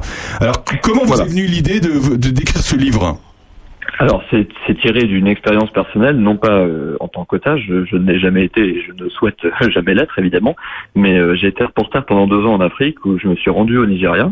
Donc, c'est un pays qui m'a marqué, un, un reportage qui m'a marqué, et je me suis toujours intéressé à la question de, de l'après, parce qu'on parle beaucoup des otages euh, quand ils sont en détention. Euh, on pense aujourd'hui notamment à Olivier Dubois, qui est le seul otage français euh, actuellement euh, en détention au, Mali. Et on parle beaucoup d'eux le jour de leur libération, si le dénouement est positif, mais finalement on sait peu de choses sur le, la reconstruction, le, parcours qui va être euh, celui des, journalistes otages euh, une fois libérés. Et donc j'ai voulu m'intéresser à ça. Donc moi je n'ai pas été otage, mais euh, dans mon travail d'écriture j'ai pu m'entretenir avec d'anciens journalistes otages qui m'ont fait part de leur expérience. Même si ça reste une fiction, ça reste des personnages totalement inventés. Je préfère le, préciser évidemment.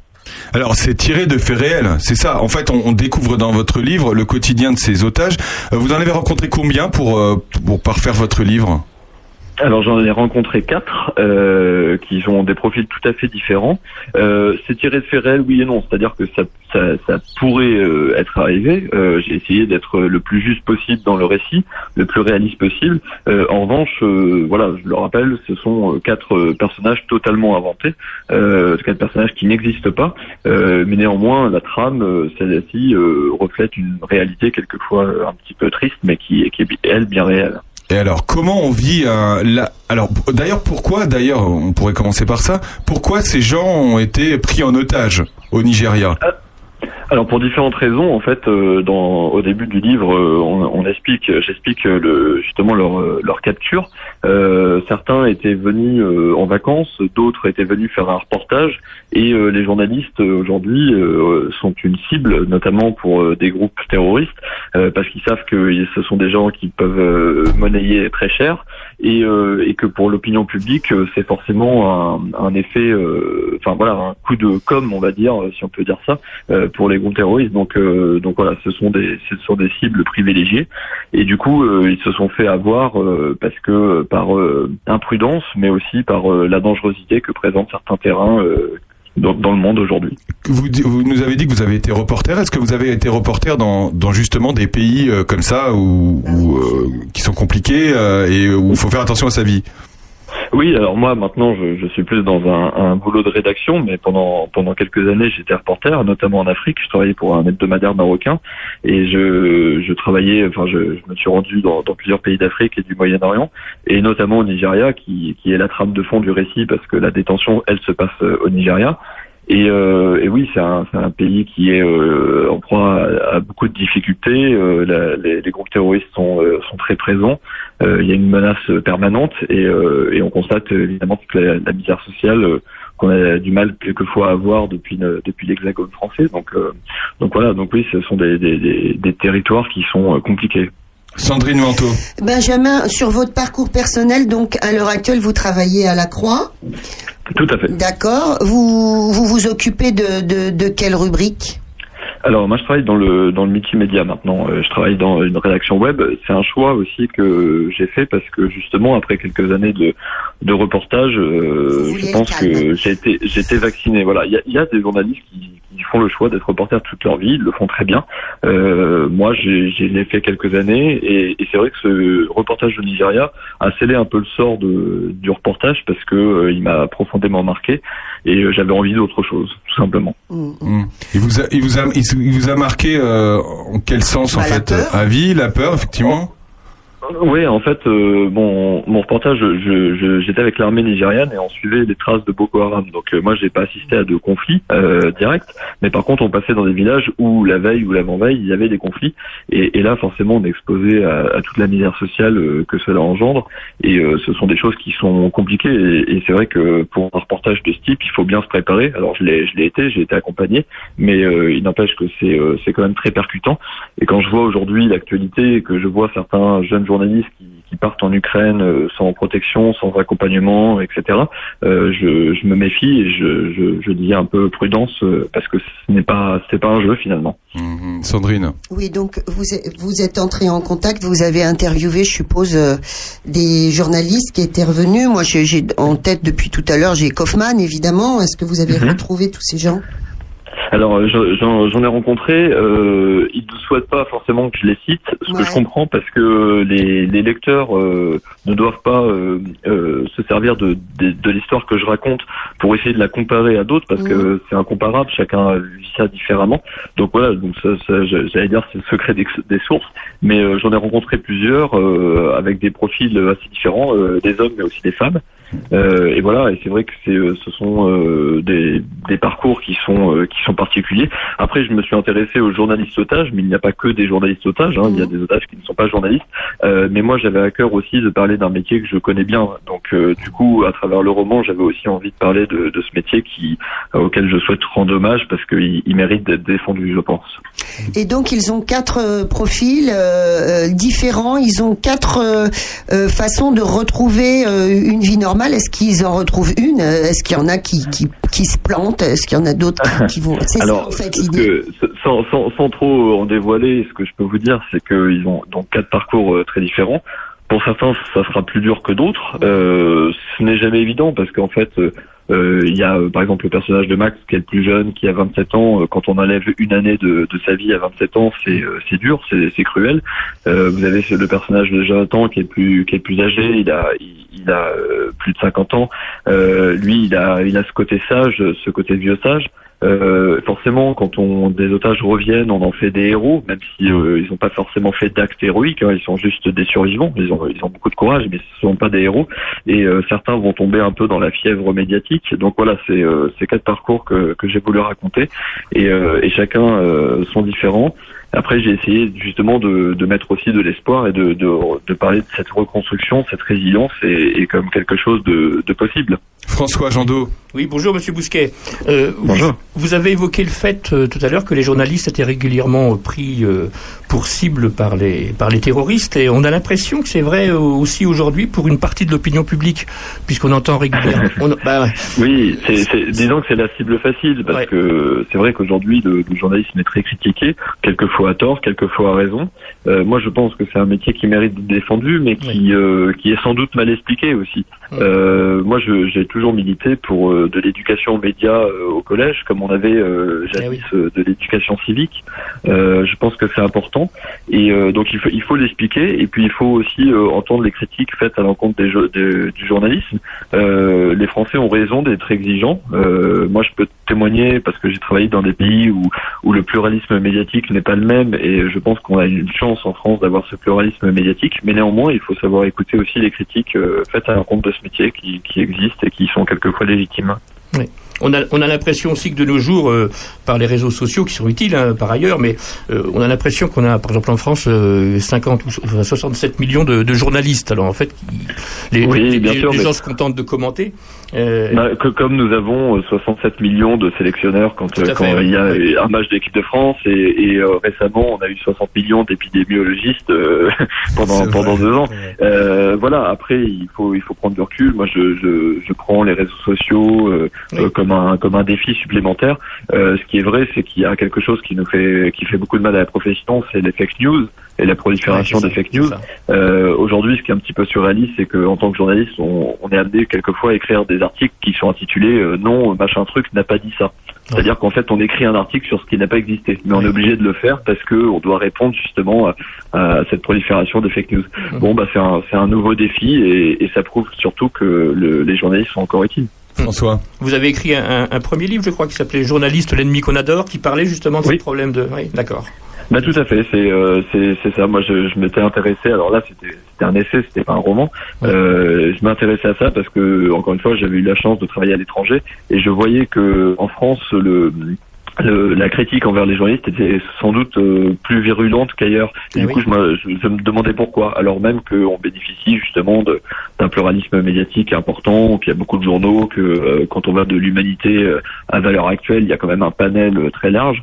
Euh, donc voilà, je, je m'intéressais à cette question et, et pourquoi est-ce que euh, le métier suscite autant de, de critiques. Quel âge vous avez, Benjamin? Bah tiens. J'ai j'ai 32 ans. 32 C'est un âge Non, où, mais c'est j'ai un âge intéressant. où on peut encore le dire. Non, mais c'est intéressant. boutade, parce que euh, Benjamin, quand on regarde un petit peu euh, son parcours, on dirait qu'il en a le double. Vous allez vite, Benjamin. Euh, je vais vite, mais euh, c'est un métier de, de pas- c'est un métier de, de passion et je pense, euh, voilà, moi j'ai la chance d'exercer ce métier qui est un métier de passion et je pense que c'est toujours plus facile quand quand quand il y a- il y a la passion derrière. Mais vous faites plein d'autres choses. Euh, bah oui, c'est je je je, je n'aime pas m'ennuyer. C'est ça voilà, exactement, exactement. On ne peut rien vous cacher. Vous pourrez en parler euh, ce soir à 18h à la librairie de Charny chez notre amie Virginie. Euh, Vous pourrez euh, avoir un petit livre dédicacé, puis, puis vous, vous, allez- vous allez parler avec euh, tous les, les poyodins. hein. Vous êtes déjà venu dans, dans notre coin, euh, Benjamin?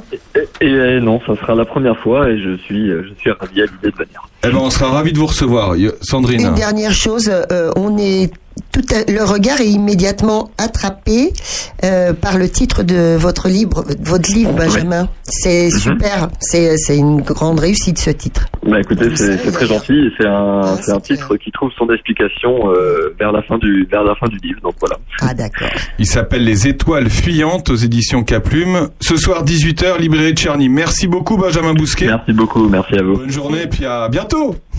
À bientôt, merci. Au revoir. Au revoir. Des sujets, des tas de sujets dans cette émission. On parle de la nature, Madagascar, la nature, le Nigeria. One of our days is paradise, Phil Collins. Oh là là, Oh là là. de me passer ça. Je suis en pleine période Collins. Tu sais dans quel état il est? Il est, c'est pire que François Xavier. Pour te dire, je l'ai vu euh, dans, euh, euh, Tout de suite dans.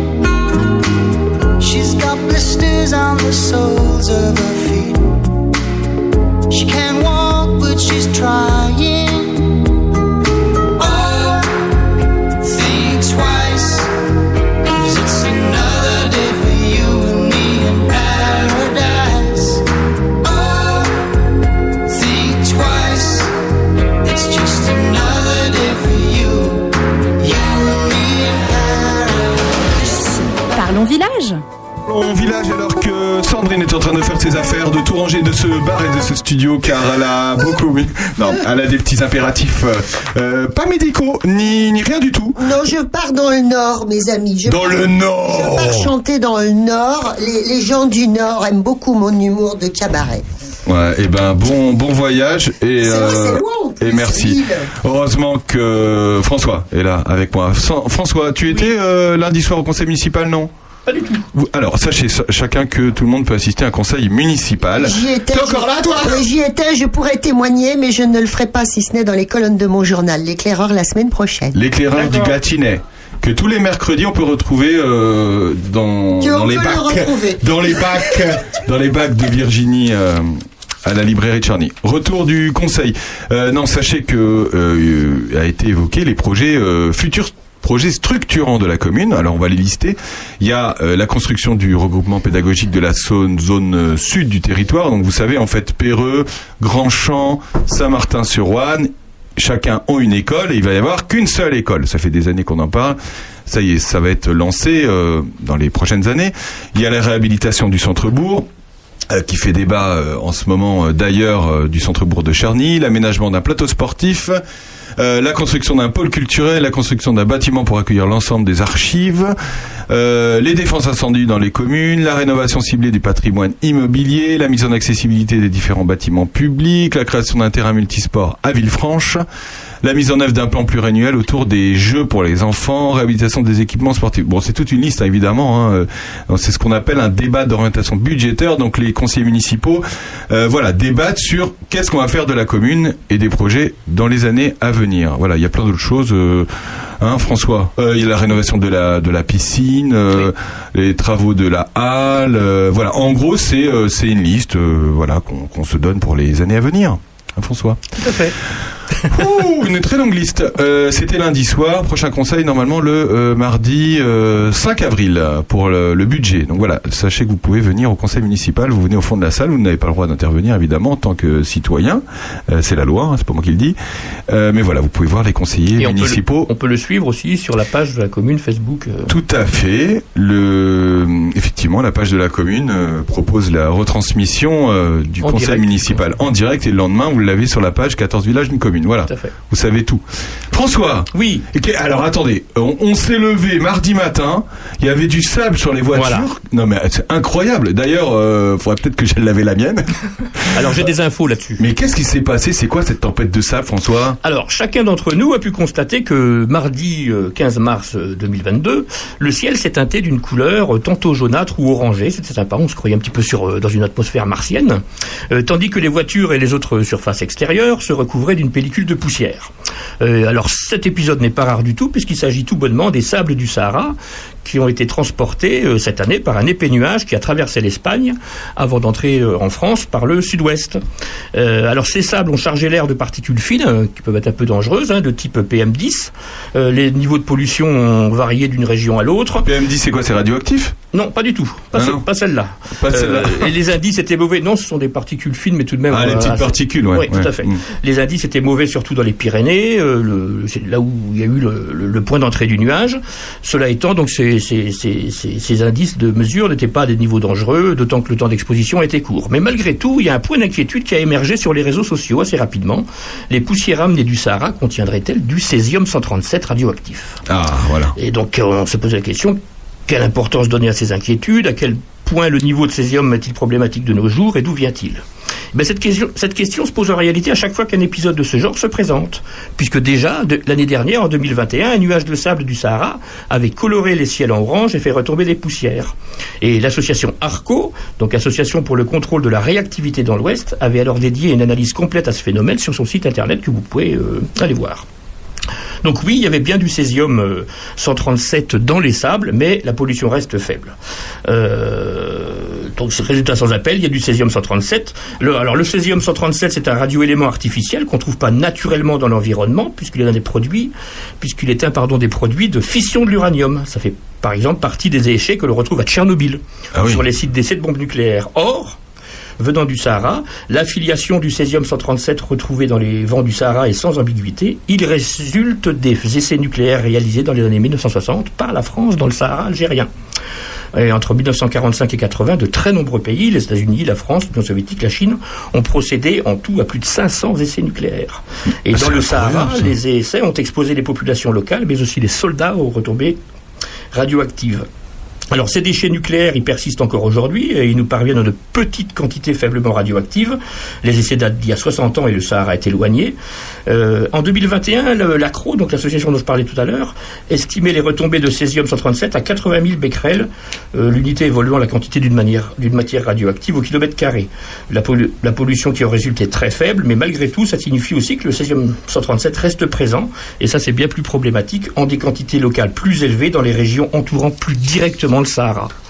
Donc euh, là, il est un petit peu tôt pour savoir, euh, aujourd'hui, donc 19 mars 2022, de savoir quel était le niveau exact de césium-137 cette année. Euh, ceci dit, l'ACRO a publié une mise à jour le 17 mars, indiquant que l'épisode survenu en ce début de semaine en France était similaire à celui qui s'est produit il y a un an, en février 2021. Euh, L'association précise que de nouvelles analyses sont en cours. Donc pas s'il est inutile de s'alarmer plus que ça. Euh, les niveaux de radioactivité ont très peu de chances d'être nocifs dans les vents qui arrivent en France, mais par contre, l'ACRO indique que ces poussières viennent s'ajouter aux dépôts déjà existants et par contre, on peut bien sûr euh, avoir une pensée pour, euh, en ce qui concerne la situation de contamination radioactive pérenne dans le Sahara, dont la France porte la responsabilité, et l'exposition à laquelle sont confrontées les populations locales. Et je terminerai en disant que euh, en 2013, euh, il y a eu des documents secret défense euh, en France euh, qui ont été déclassifiés. Euh, et ces études montrent l'étendue des retombées radioactives des essais nucléaires français dans le Sahara. Euh, vous pouvez voir sur Internet euh, notamment une carte qui fait un peu froid dans le dos. Voilà, tout ça a été déclassifié à la demande de soldats, etc., qui ont porté plainte contre l'État suite à des maladies qu'ils ont développées après leur exposition à l'époque aux, retombées radioactives. Et donc, si vous avez le temps, allez voir ce rapport. Il est assez édifiant. et vous découvrirez l'étendue exacte des retombées nucléaires radioactives des essais aériens réalisés par la France dans le Sahara, euh, les mesures, etc. Et jusqu'où ça a été, c'est assez édifiant. Euh, les associations de personnes malades euh, rencontrent encore un petit problème, c'est qu'on a encore un accès restreint aux archives. Il n'y a que 81 pages, je crois, qui ont été déclassifiées. Il en reste beaucoup d'autres. Et euh, voilà, allez, allez le voir, c'est vraiment très très intéressant à voir. C'est incroyable Voilà. une tempête de sable dans Ouais, nos villages peut, fait. peut, peut te faire parler Oui. pendant 10 minutes. Alors encore une fois, rien d'alarmant pour ici. Euh, mais très intéressant. Pensons, au, au Sahara qui continue, par contre, une partie du Sahara continue à être, euh, à être bien polluée, quoi. Vous voyez, vous avez du, du sable sur vos voitures et François vous explique tout. C'était Bon pas- appétit pour le césium. Euh, j'espère que vous êtes tous mouchés. Parce que c'est important quand on a du sable dans le nez. Non mais c'est et, et puis faut alors euh, tout le monde alors on a vu des photos sur les réseaux sociaux c'était incroyable. T'as pas mis ta photo euh, T'as pas mis ton utilitaire en photo parce que toi en plus elle est blanche la voiture. hein. Elle est blanche, oui. Enfin, là, elle est, elle est, marron orange. Très Elle est marron orange.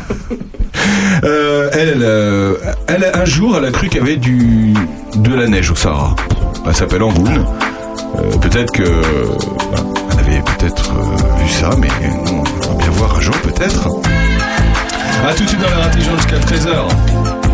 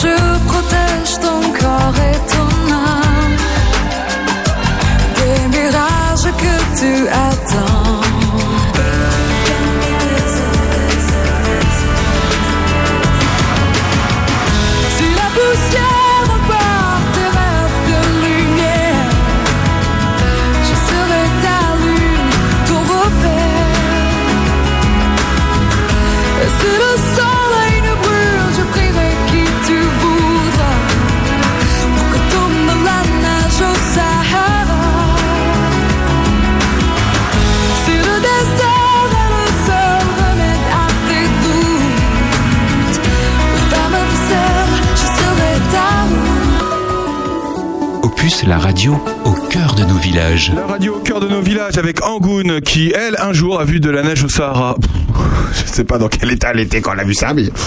Euh, des petites infos encore locales, euh, François, alors que Bernard nous a rejoint. Salut Bernard, ça va? Salut, salut Ça à va tous. On va avoir dans quelques minutes Irène Elrier pour parler de Yon Sport Senior qui aura lieu euh, cette semaine à Charny. Est-ce que vous avez eu des coupures d'électricité et de d'eau chez vous cette semaine? François? Électricité la semaine passée. Alors, pas à la maison, ça va. Sachez qu'il va y avoir des coupures d'électricité euh, mercredi prochain, le 23, entre 9h et 13h, entre Charny et Prunois. Route de Prunois, Courboissy, les Gilons, euh, route de Réveillon, la Bardellerie, etc. Vous avez toute la liste sur le tué de Charny-Camp.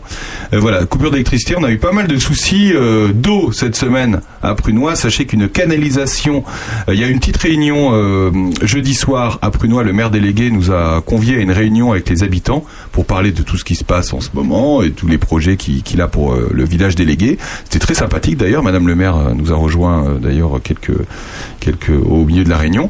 Et donc, il a expliqué pourquoi il y a eu des coupures d'eau. Et sachez que le réseau eh ben, commence un petit peu à vieillir et que euh, il y a des canalisations qui pètent et bien qui forcément ben, quand ça pète il y a, il y a plus d'eau, il y a plus de pression. Donc euh, évidemment c'est en cours de, de réfection. C'est tout ça. Euh, sachez que euh, vous avez peut-être vu passer des hélicoptères euh, cette semaine au-dessus de vous.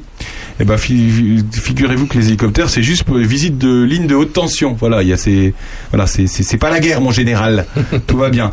Euh, ce soir, on fait un petit coucou à Cap Saint-Martin. Ils ont, euh, ils font un repas, euh, un coq au vin. Ils font un coq au vin à Saint-Martin-sur-Ouane. Voilà, c'était sur réservation, mais on, on leur un repas généreusement préparé par Régis et Marie-Christine Touratieu. On leur fait un petit coucou. Voilà, qu'est-ce qu'il y a d'autre comme information La facture d'assainissement. Alors vous recevez actuellement vos factures d'assainissement collectif pour tous ceux qui sont euh, reliés au réseau. Évidemment, si vous avez une fosse septique chez vous, vous ne recevez pas de facture. Euh, sachez que les tarifs de l'abonnement ont été euh, comment on dit? C'est l'égalité entre les villages, on va dire. Donc le tarif a été mis à 75 euros pour tout le monde. D'ici Villefranche, Chevillon, Prunois, par exemple, payait déjà 75 euros depuis des années, mais par exemple Perreux payait zéro depuis des années. Alors forcément, eux, ils passent de 0 à 75 euros. Euh, voilà, par exemple, Grandchamp payait 40 euros d'abonnement par an. Eux aussi vont passer à 75. Donc voilà, sachez que c'est une décision qui a été prise en conseil municipal euh, il y a quelques mois et que le tarif, maintenant, est désormais... Euh, étalonné et lissé pour tout le monde. Voilà, forcément ça fait un petit peu euh, grincer les dents, mais c'est- comme ça. Euh, c'est les écoles loisirs aujourd'hui au fait. Oui, tout à fait. Eh ben c'est toute la journée. Il y a le Ripper Café jusqu'à midi, cuisine pour tous de 10h à midi, bah là c'est en cours, hein, Oui, donc voilà. Et cet après-midi, il y a les ateliers. Les ateliers et puis des ateliers jeux de cartes également. Jeux de cartes. Oui. C'est-à-dire Belote, barbu. euh, Belote, barbu. Bataille pour ceux qui veulent. D'accord. si vous aimez la bataille et, les, et les barbus, euh, rendez-vous cet après-midi. Dans un instant, on sera au téléphone avec Irène Elrier. Vous êtes dans leur intelligence jusqu'à 13h. Merci d'être avec nous. On se retrouve après le Diana Ross. À tout de suite.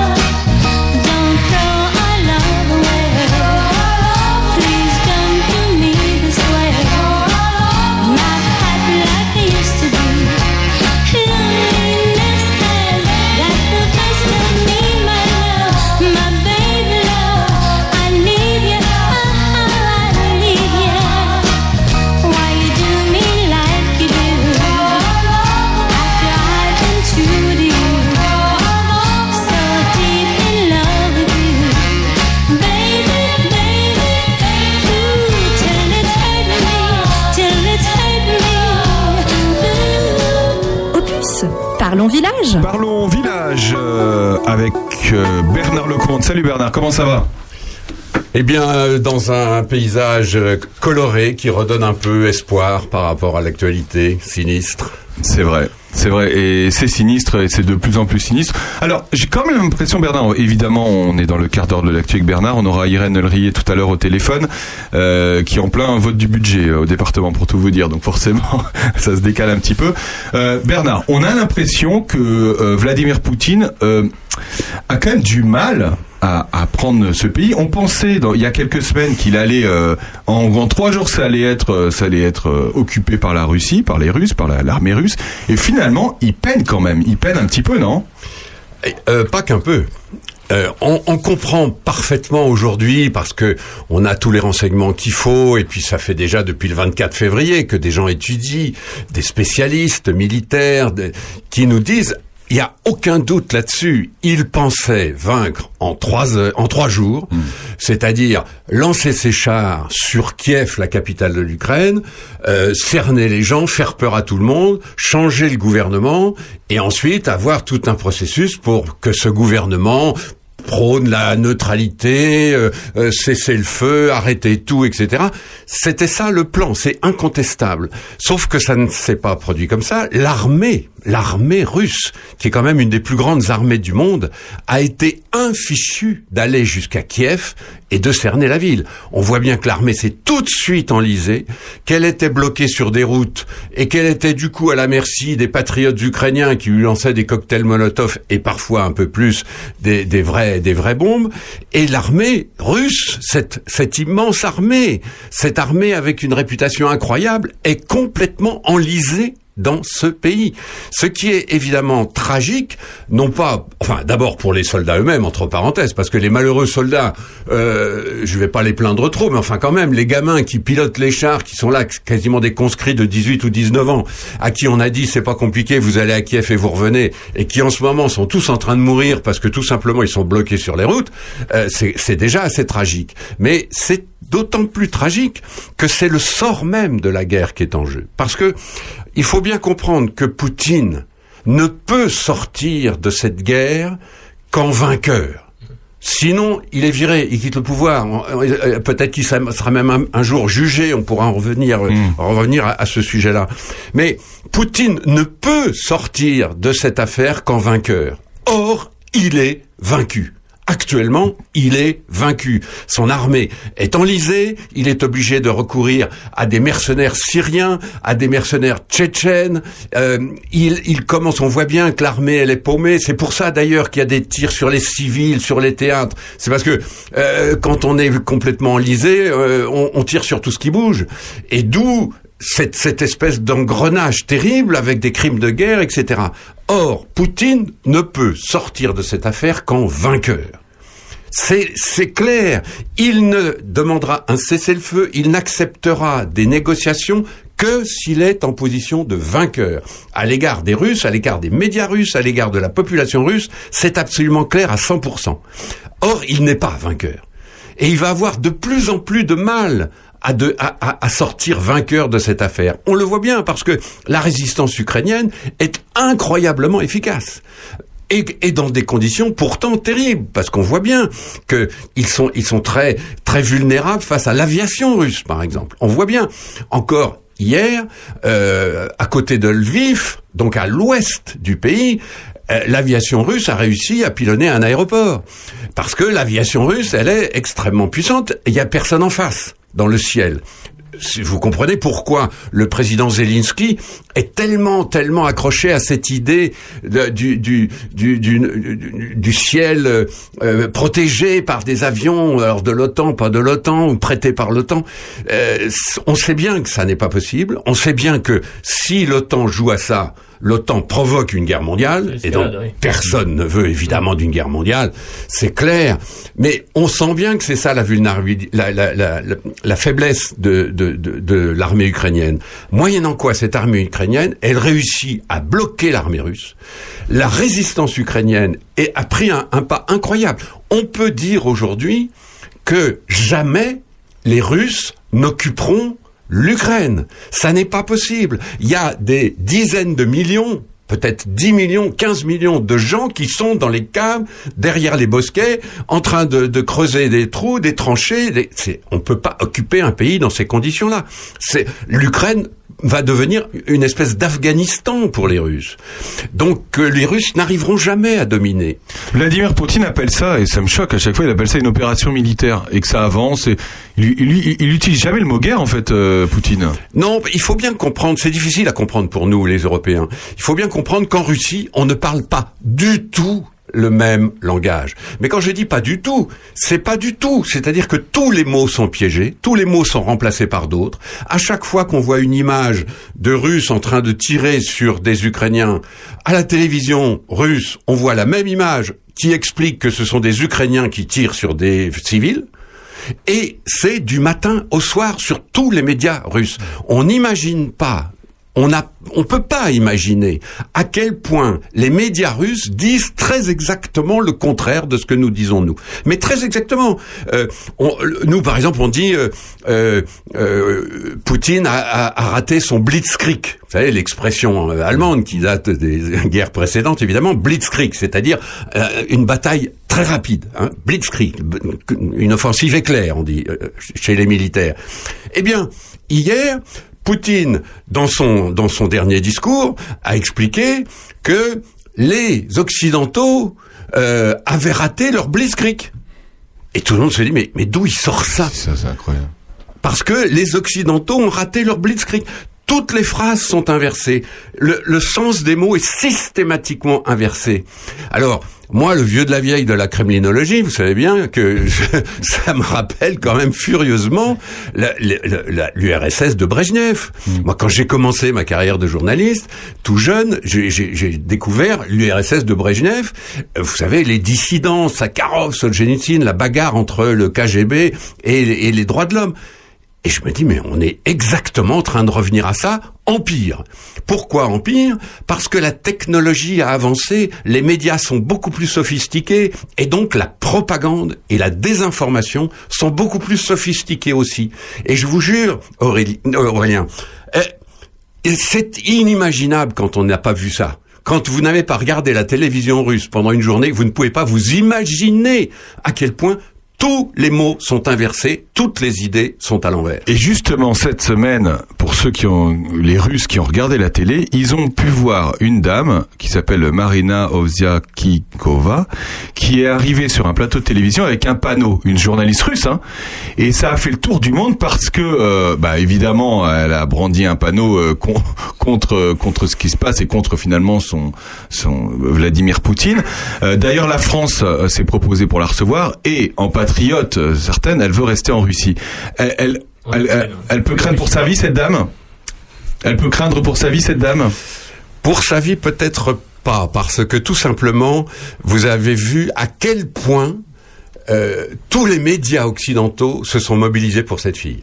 C'est-à-dire que, le- le- là encore, c'est très sophistiqué aujourd'hui, la désinformation. Les gens du KGB, pardon, du FSB, puisqu'on l'appelle comme ça maintenant, les gens du FSB ont vu tout de suite la réaction occidentale, que ce geste un peu désespéré, un peu fou, un peu suicide de cette fille, qui normalement aurait dû effectivement partir en prison pour 15 ans, immédiatement.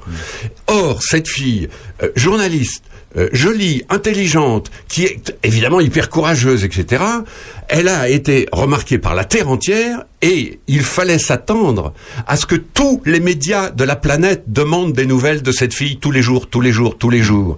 Donc cette fille, ça devenait une, Jean- une Jeanne d'Arc mondiale. Et donc le KGB tout de suite a compris, il fallait surtout pas qu'elle devienne une, Jeanne- d'Arc mondiale. Et donc on a dit, non mais bon, euh, c'est pas bien, euh, euh, voilà, on, va la remettre parce qu'elle a des enfants, on va lui permettre d'aller revoir ses enfants. Attendons maintenant le procès qui l'attend et soyons prudents parce qu'elle peut encore prendre cher à ce procès. Mais voyez là, c'est comme ça illustre bien cette lutte entre des gens courageux, très minoritaires, soyons clairs, et puis un appareil de propagande extrêmement sophistiqué, extrêmement fort. Moi, si vous voulez, là encore, le vieux de la vieille, ça me rappelle une image extrêmement précise à l'époque des dissidents, euh, lorsque les chars russes déjà fonçaient sur Prague en Tchécoslovaquie en 1968. Rappelez-vous cette poignée dont une fille euh, qui avait un panneau bas les pattes en Tchécoslovaquie qui s'est pointée sur la place rouge devant les touristes et devant les, les caméras et les photos de- des touristes. C'est exactement la même chose. C'est la même scène. Et tout de suite, cette fille et les deux ou trois personnes qui étaient autour ont été immédiatement chopées par le KGB de l'époque et mis en tôle et envoyés au goulag pour cinq ans. Hein, C'était pas euh, une plaisanterie. Et donc je, je me dis mais on est en train de retourner au pire moment de la guerre froide, au moment où le, le communisme brejnevien et autres, enfin il y avait Andropov, il y avait euh, Gromyko, il y avait tous ces gens-là, euh, tous ces gens-là fonctionnaient comme ça, c'est-à-dire que dès que quelqu'un prenait la parole, allez au trou, terminé, fini. Je suis très très frappé par ce retour en arrière. Alors soyons clairs, moins le communisme, hein, parce que s'il y a une chose dont Poutine se fiche complètement, c'est le communisme, le marxisme-léninisme, l'idéologie. Ça, il s'en fiche complètement. Il a bazardé tout ça. Lui, il est à la tête de la grande puissance URSS de l'époque et il revit la guerre froide. Et c'est évidemment assez troublant. Comment peut se terminer cette guerre, euh, Bernard Vous n'êtes pas voyant évidemment, mais quand est-ce que ça peut se terminer et comment surtout? Alors il y a deux hypothèses, mais je dis bien c'est des hypothèses, hein, c'est pas des informations. On n'en sait rien. Et comme dit l'autre, la chose la plus difficile à prévoir, c'est quand même euh, l'avenir. Euh, Il y a deux, deux, deux possibilités. La possibilité d'une négociation qui accroche en effet sur des thèmes précis, donc l'avenir du Donbass, l'avenir de la Crimée, euh, l'avenir de l'Ukraine aussi, euh, la partition, la neutralisation de l'Ukraine. On parle de finlandisation ou de neutralité à l'autrichienne. Enfin, il y a beaucoup de choses qui sont en train euh, d'arriver sur la table des négociations. Donc ces négociations, il n'est pas absurde qu'elles prennent corps à un moment. Encore faudra-t-il évidemment, je le disais tout à l'heure parce que c'est fondamental. Poutine sera d'accord pour négocier le jour où il sortira en vainqueur. Et là, il est quand même assez mal parti. Et puis l'autre scénario qu'on ne peut pas écarter, qui fait un peu rêver, qui rappelle un peu les films d'aventure, mais ça n'est pas absurde, c'est tout simplement qu'autour de Poutine, au Kremlin, soit les gens du KGB qui sont au courant de tout, qui comprennent très bien ce qui se passe, qui sont les mieux informés du pays, soit les gens de l'armée, les chefs militaires, qui se rendent compte qu'ils sont dans un- un- une impasse absolument terrifiante. Mettez-vous à la place des marins, des chefs de la marine russe, qui mouillent en ce moment en face d'Odessa, et à qui on est en train de dire il faut bombarder les nazis. Or, ces marins-là, qui sont de Sébastopol, ils vont à Odessa passer leur week-end. C'est là qu'ils vont au cinéma, c'est là qu'ils ont leurs petites amies. Mettez-vous à la place des marins qui sont là en face. Ça peut pas fonctionner. Il y a un moment où les chefs militaires vont dire ça peut pas durer, c'est pas possible. Alors, qu'est-ce qui se passera à ce moment-là? Est-ce qu'on écartera Poutine? Hein Moi, j'ai une vieille thèse parce que je connais un peu l'histoire de ce pays. On va l'écarter un jour pour raison de santé. Le pauvre, il aurait bien aimé continuer à diriger le pays, mais malheureusement, euh, sa santé l'en empêche. C'est arrivé pour Gorbatchev, c'est arrivé pour Khrouchtchev. Vous savez, c'est les, les, les chefs, euh, euh, les dirigeants euh, russes euh, manquent beaucoup d'imagination parfois. Est-ce qu'il pourra être jugé est-ce qu'il pourra avoir des sanctions euh, pour payer euh, le, tout, tout ce qu'il est en train de faire subir à l'Ukraine? Alors, ce, qui, euh, ce qu'il est en train de faire subir à l'Ukraine, ça fera partie des négociations. Parce que les Ukrainiens mettront ça sur la table. Les Ukrainiens, peut-être diront, écoutez, le Donbass, ça se discute, mais il y un truc qui se discute pas, c'est que c'est vous qui avez mis par terre toutes nos villes, et il nous faut 100 milliards de dollars pour les réparer. Et c'est vous qui allez payer. Ça, ça, ça entrera dans la négociation tôt ou tard. Mais c'est évidemment pas l'essentiel. Pensez bien que c'est pas, c'est pas l'essentiel. Non, le, le, le problème étant que, euh, oui, il y y, a une cour pénale internationale qui existe et il faut s'en féliciter. Il y a eu déjà des procès de, de chefs d'État qui ont réussi. Rappelez-vous Milosevic, le Serbe. Rappelez-vous Karadzic. Rappelez-vous euh, tel ou tel chef d'État rwandais ou gabonais. D'ailleurs, tous n'ont pas été condamnés. Hein. Le gabonais, par exemple, il a été au contraire euh, déclaré innocent. Donc c'est une vraie, c'est un vrai tribunal international qui ne fait pas que condamner euh, euh, dans un sens, pas du tout. Les gens de cette cour pénale internationale sont sur place en ce moment en Ukraine, en train de de- de- d'essayer de, déterminer s'il y a ou non crime de guerre. À Mariupol, ça, euh, on voit bien qu'il y a crime de guerre. Mais encore une fois, c'est pas parce que nous on le voit à la télé qu'on comprend, parce qu'il y a des journalistes qui nous le confirment. C'est pas comme ça qu'on condamne quelqu'un. Il faut des procès très très compliqués, très. Alors maintenant, est-ce qu'un jour Poutine sera jugé à la haie? Euh, Moi, j'ai un doute parce que ou bien il gagne la guerre, en tout cas, il reste au pouvoir. Et ce tribunal n'a jamais réussi à, à- à juger des vainqueurs. On ne juge que les gens qui ont perdu la guerre. C'est comme ça. C'est triste, mais c'est comme ça. C'est la, la dure loi de la politique. hein. Depuis le tribunal de Nuremberg, on sait ça. Hein, Rappelez-vous, euh, les Allemands ont été jugés. Quand il s'est agi de juger le crime de Katyn, le fameux crime, les 15 000 officiers polonais tués euh, par les Russes, il n'a pas été question de juger les Russes pour ça. Tout le monde a dit ah bah non les Russes ont gagné la guerre donc bien sûr on juge pas les Russes. Voilà. Alors dernier point. Est-ce que Poutine viendra à la haie Évidemment pas. Euh, il, il dirige et comme comme comme agent de la police politique depuis des années, il dirige un pays qu'il connaît par cœur, qui fait 11 000 kilomètres de long. Je vous défie d'aller le chercher dans les datchas de Sibérie le jour où il prendra sa retraite. François, un petit mot pour finir. Euh, on imagine, je vais pas dire rêver, mais on imagine euh, Vladimir Poutine écarté du pouvoir. Euh, Est-ce qu'il y a un candidat euh, de son propre camp, donc soutenu par le FSB, etc., qui, se dégage Et si c'est pas le cas, est-ce que l'opposition peut avoir, à moins qu'on tombe dans un régime d'exception en cas d'écartement de, Poutine, est-ce que l'opposition peut enfin avoir une, chance? Je pense à Navalny ou je sais pas ou d'autres personnes comme ça. Alors c'est la grande différence avec l'URSS de- d'antan, c'est qu'il n'y a pas aujourd'hui un politburo autour du grand chef qui peut justement euh, compenser euh, ses écarts, ses excès, qui peut éventuellement mettre quelqu'un en, en- en valeur pour le pour le remplacer. Rappelez-vous, quand on a remplacé Khrouchtchev dans ces conditions-là, il y avait euh, Brejnev, Podgorny, euh, Kosygin, tous ces gens-là étaient prêts à remplacer. Ça, c'était, si j'ose dire, l'avantage du politburo qui dirigeait l'URSS. Au- Aujourd'hui, il n'y a plus de politburo. C'est un solitaire, c'est un dictateur solitaire, un autocrate qui gouverne.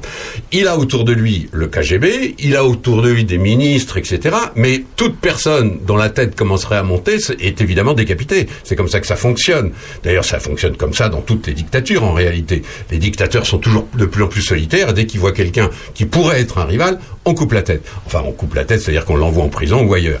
Mais donc il n'y a pas de, il a pas de remplaçant possible. On voit pas oui, du oui. tout qui pourrait remplacer Poutine dans ce cas-là.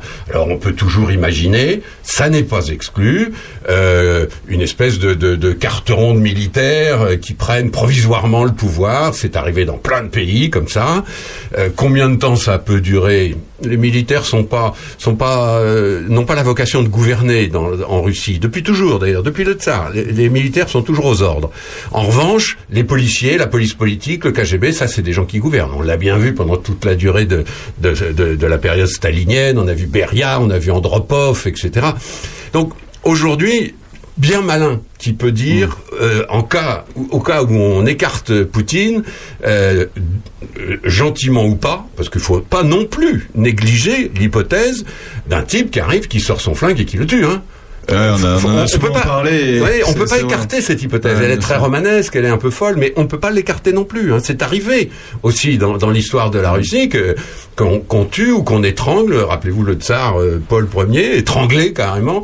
Euh, c'est arrivé. hein. C'est c'est un pays où la violence fait partie de la politique. On suit, euh, vous suivez toute l'actualité grâce à Bernard Lecomte. Merci Bernard.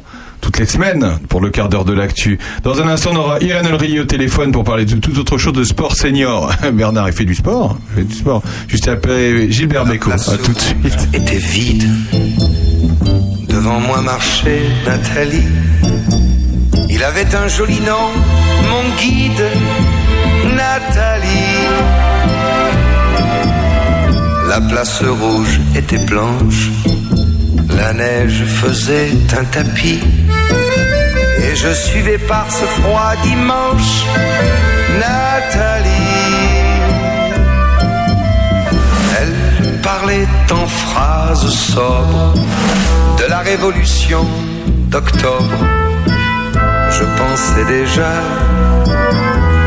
qu'après le tombeau de Lénine, on irait au café Pouchki boire un chocolat. La place rouge était vide. Je lui pris son bras, elle a souri. Il avait des cheveux blonds, mon guide. Nathalie, Nathalie.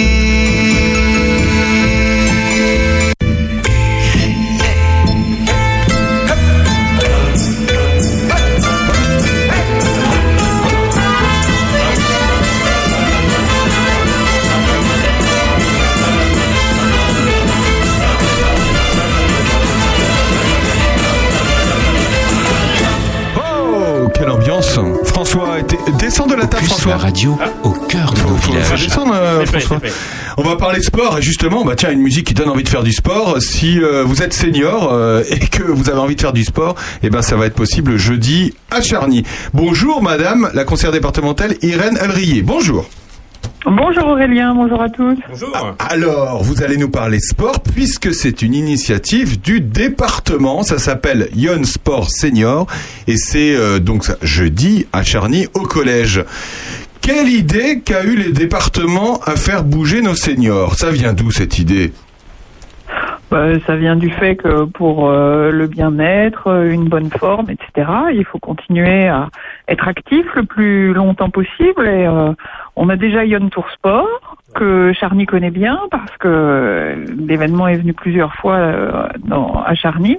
Et puis euh, Yon Tour Sport Senior s'adresse à un public plus âgé, mais euh, l'idée est la même.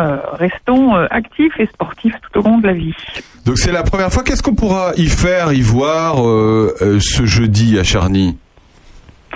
On pourra faire plein d'activités, depuis la marche nordique euh, jusqu'à la gymnastique. Il y aura du tir à la carabine laser ou du tir à l'arc. Il y a des cartes à pédales euh, que j'affectionne particulièrement pour ma part. Mais C'est quoi les cartes à pédales eh ben, des petits cartes, des kartings à pédales. Ah, donc vous restez sur place, vous avancez pas quoi Si quand Ah même. si, mais bien sûr que si, mais en pédalant. Ah d'accord, mais, non mais attendez, j'avais l'image, j'avais l'image de papy mamie sur un kart euh, qui fait du surplace en pédalant. Alors euh, comme un rameur, vous voyez. Je pense qu'il faut venir à Yon Tour Sport Senior. hein. Ça vous éclairera. On va, on va faire le tour du gymnase. Ah bah ça c'est sympa. Et alors attendez, vous avez dit la- le, le tir à la carabine euh, laser? Oui. D'accord. Et il y aura des ophtalmos sur place? Comment ça se passe? Alors, non, il y a un super encadrement. hein. Il y a 29 euh, intervenants sportifs. Nous, au département, on a deux éducateurs sportifs, Dominique Amaral et puis euh, euh, Fab- Fabien Lebihan. Et, euh, et il y a des éducateurs sportifs qui vont venir euh, des clubs, des fédés, etc. Donc, il y aura 29 intervenants plus 10 autres personnes pour la logistique, le secours, et puis euh, des personnes qui viennent de la SAMA, le service d'aide au maintien et à l'autonomie qui a repris le flambeau après la Maya. Donc en tout, une quarantaine de personnes seront sur site pour vous accueillir de 9h30 à 12h et de 13h30 à 16h. Voilà. Parce que ce qu'il faut dire, c'est que même si on ne veut pas faire du sport ou si on n'a pas les, les capacités physiques d'en faire, on pourra justement euh, apprendre plein de choses sur euh, sur des sujets qui touchent les seniors en général, quoi.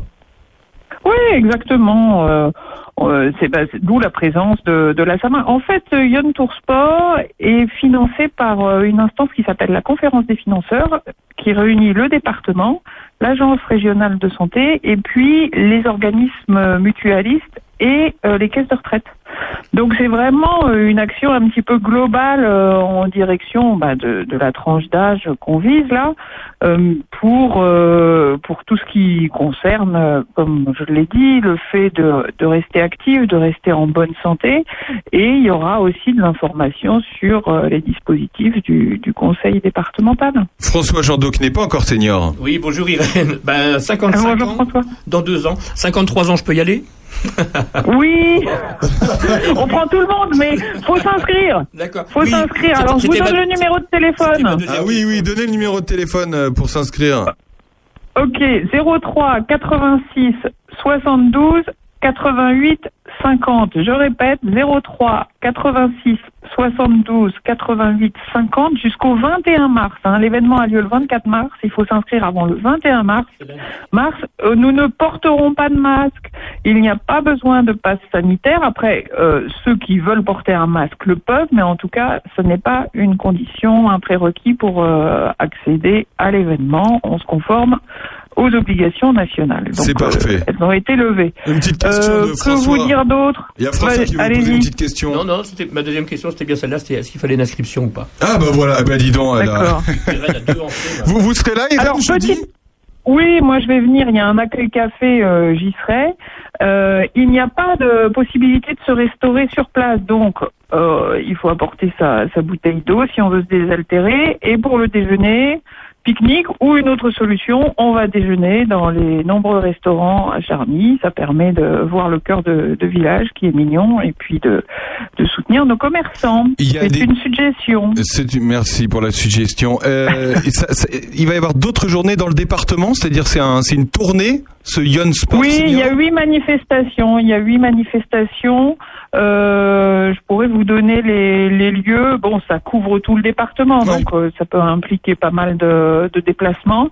Mais je pourrais vous communiquer euh, les lieux. Eh ben, c'est- en tête. là. En tout cas, c'est une belle initiative du conseil départemental, présentée par notre conseillère départementale Irène Olrier, en binôme avec Jean-Pierre Raoult, on le rappelle, pour notre canton de Charnier-et-Puisé. Merci beaucoup, euh, Irène, d'avoir pris. Merci beaucoup. Vous êtes en plein vote du budget du département. Ça va, ça se passe bien? Ça se passe très bien. On a un bon budget avec de belles actions, donc euh, c'est- l'ambiance est plutôt positive. Bon, bah c'est bien. bon, bah bonjour à tout le monde. Merci beaucoup. Irène. À bientôt, D'accord, merci. À bientôt. Au revoir. Et ben voilà, cette émission est terminée, François. Oui, et terminé. et c'était sympa. On a reçu donc Michel Garceau pour euh, son association euh, qui œuvre pour Madagascar depuis 15 ans. Euh, Irène Ouvrier, évidemment. Bernard Lecomte. On a parlé de d'une dédicace qui a lieu. Une dédicace 18h avec Benjamin Bousquet. C'était passionnant d'ailleurs. Sandrine Manteau, bah, elle doit être sur la route. hein. Elle doit être sur la route.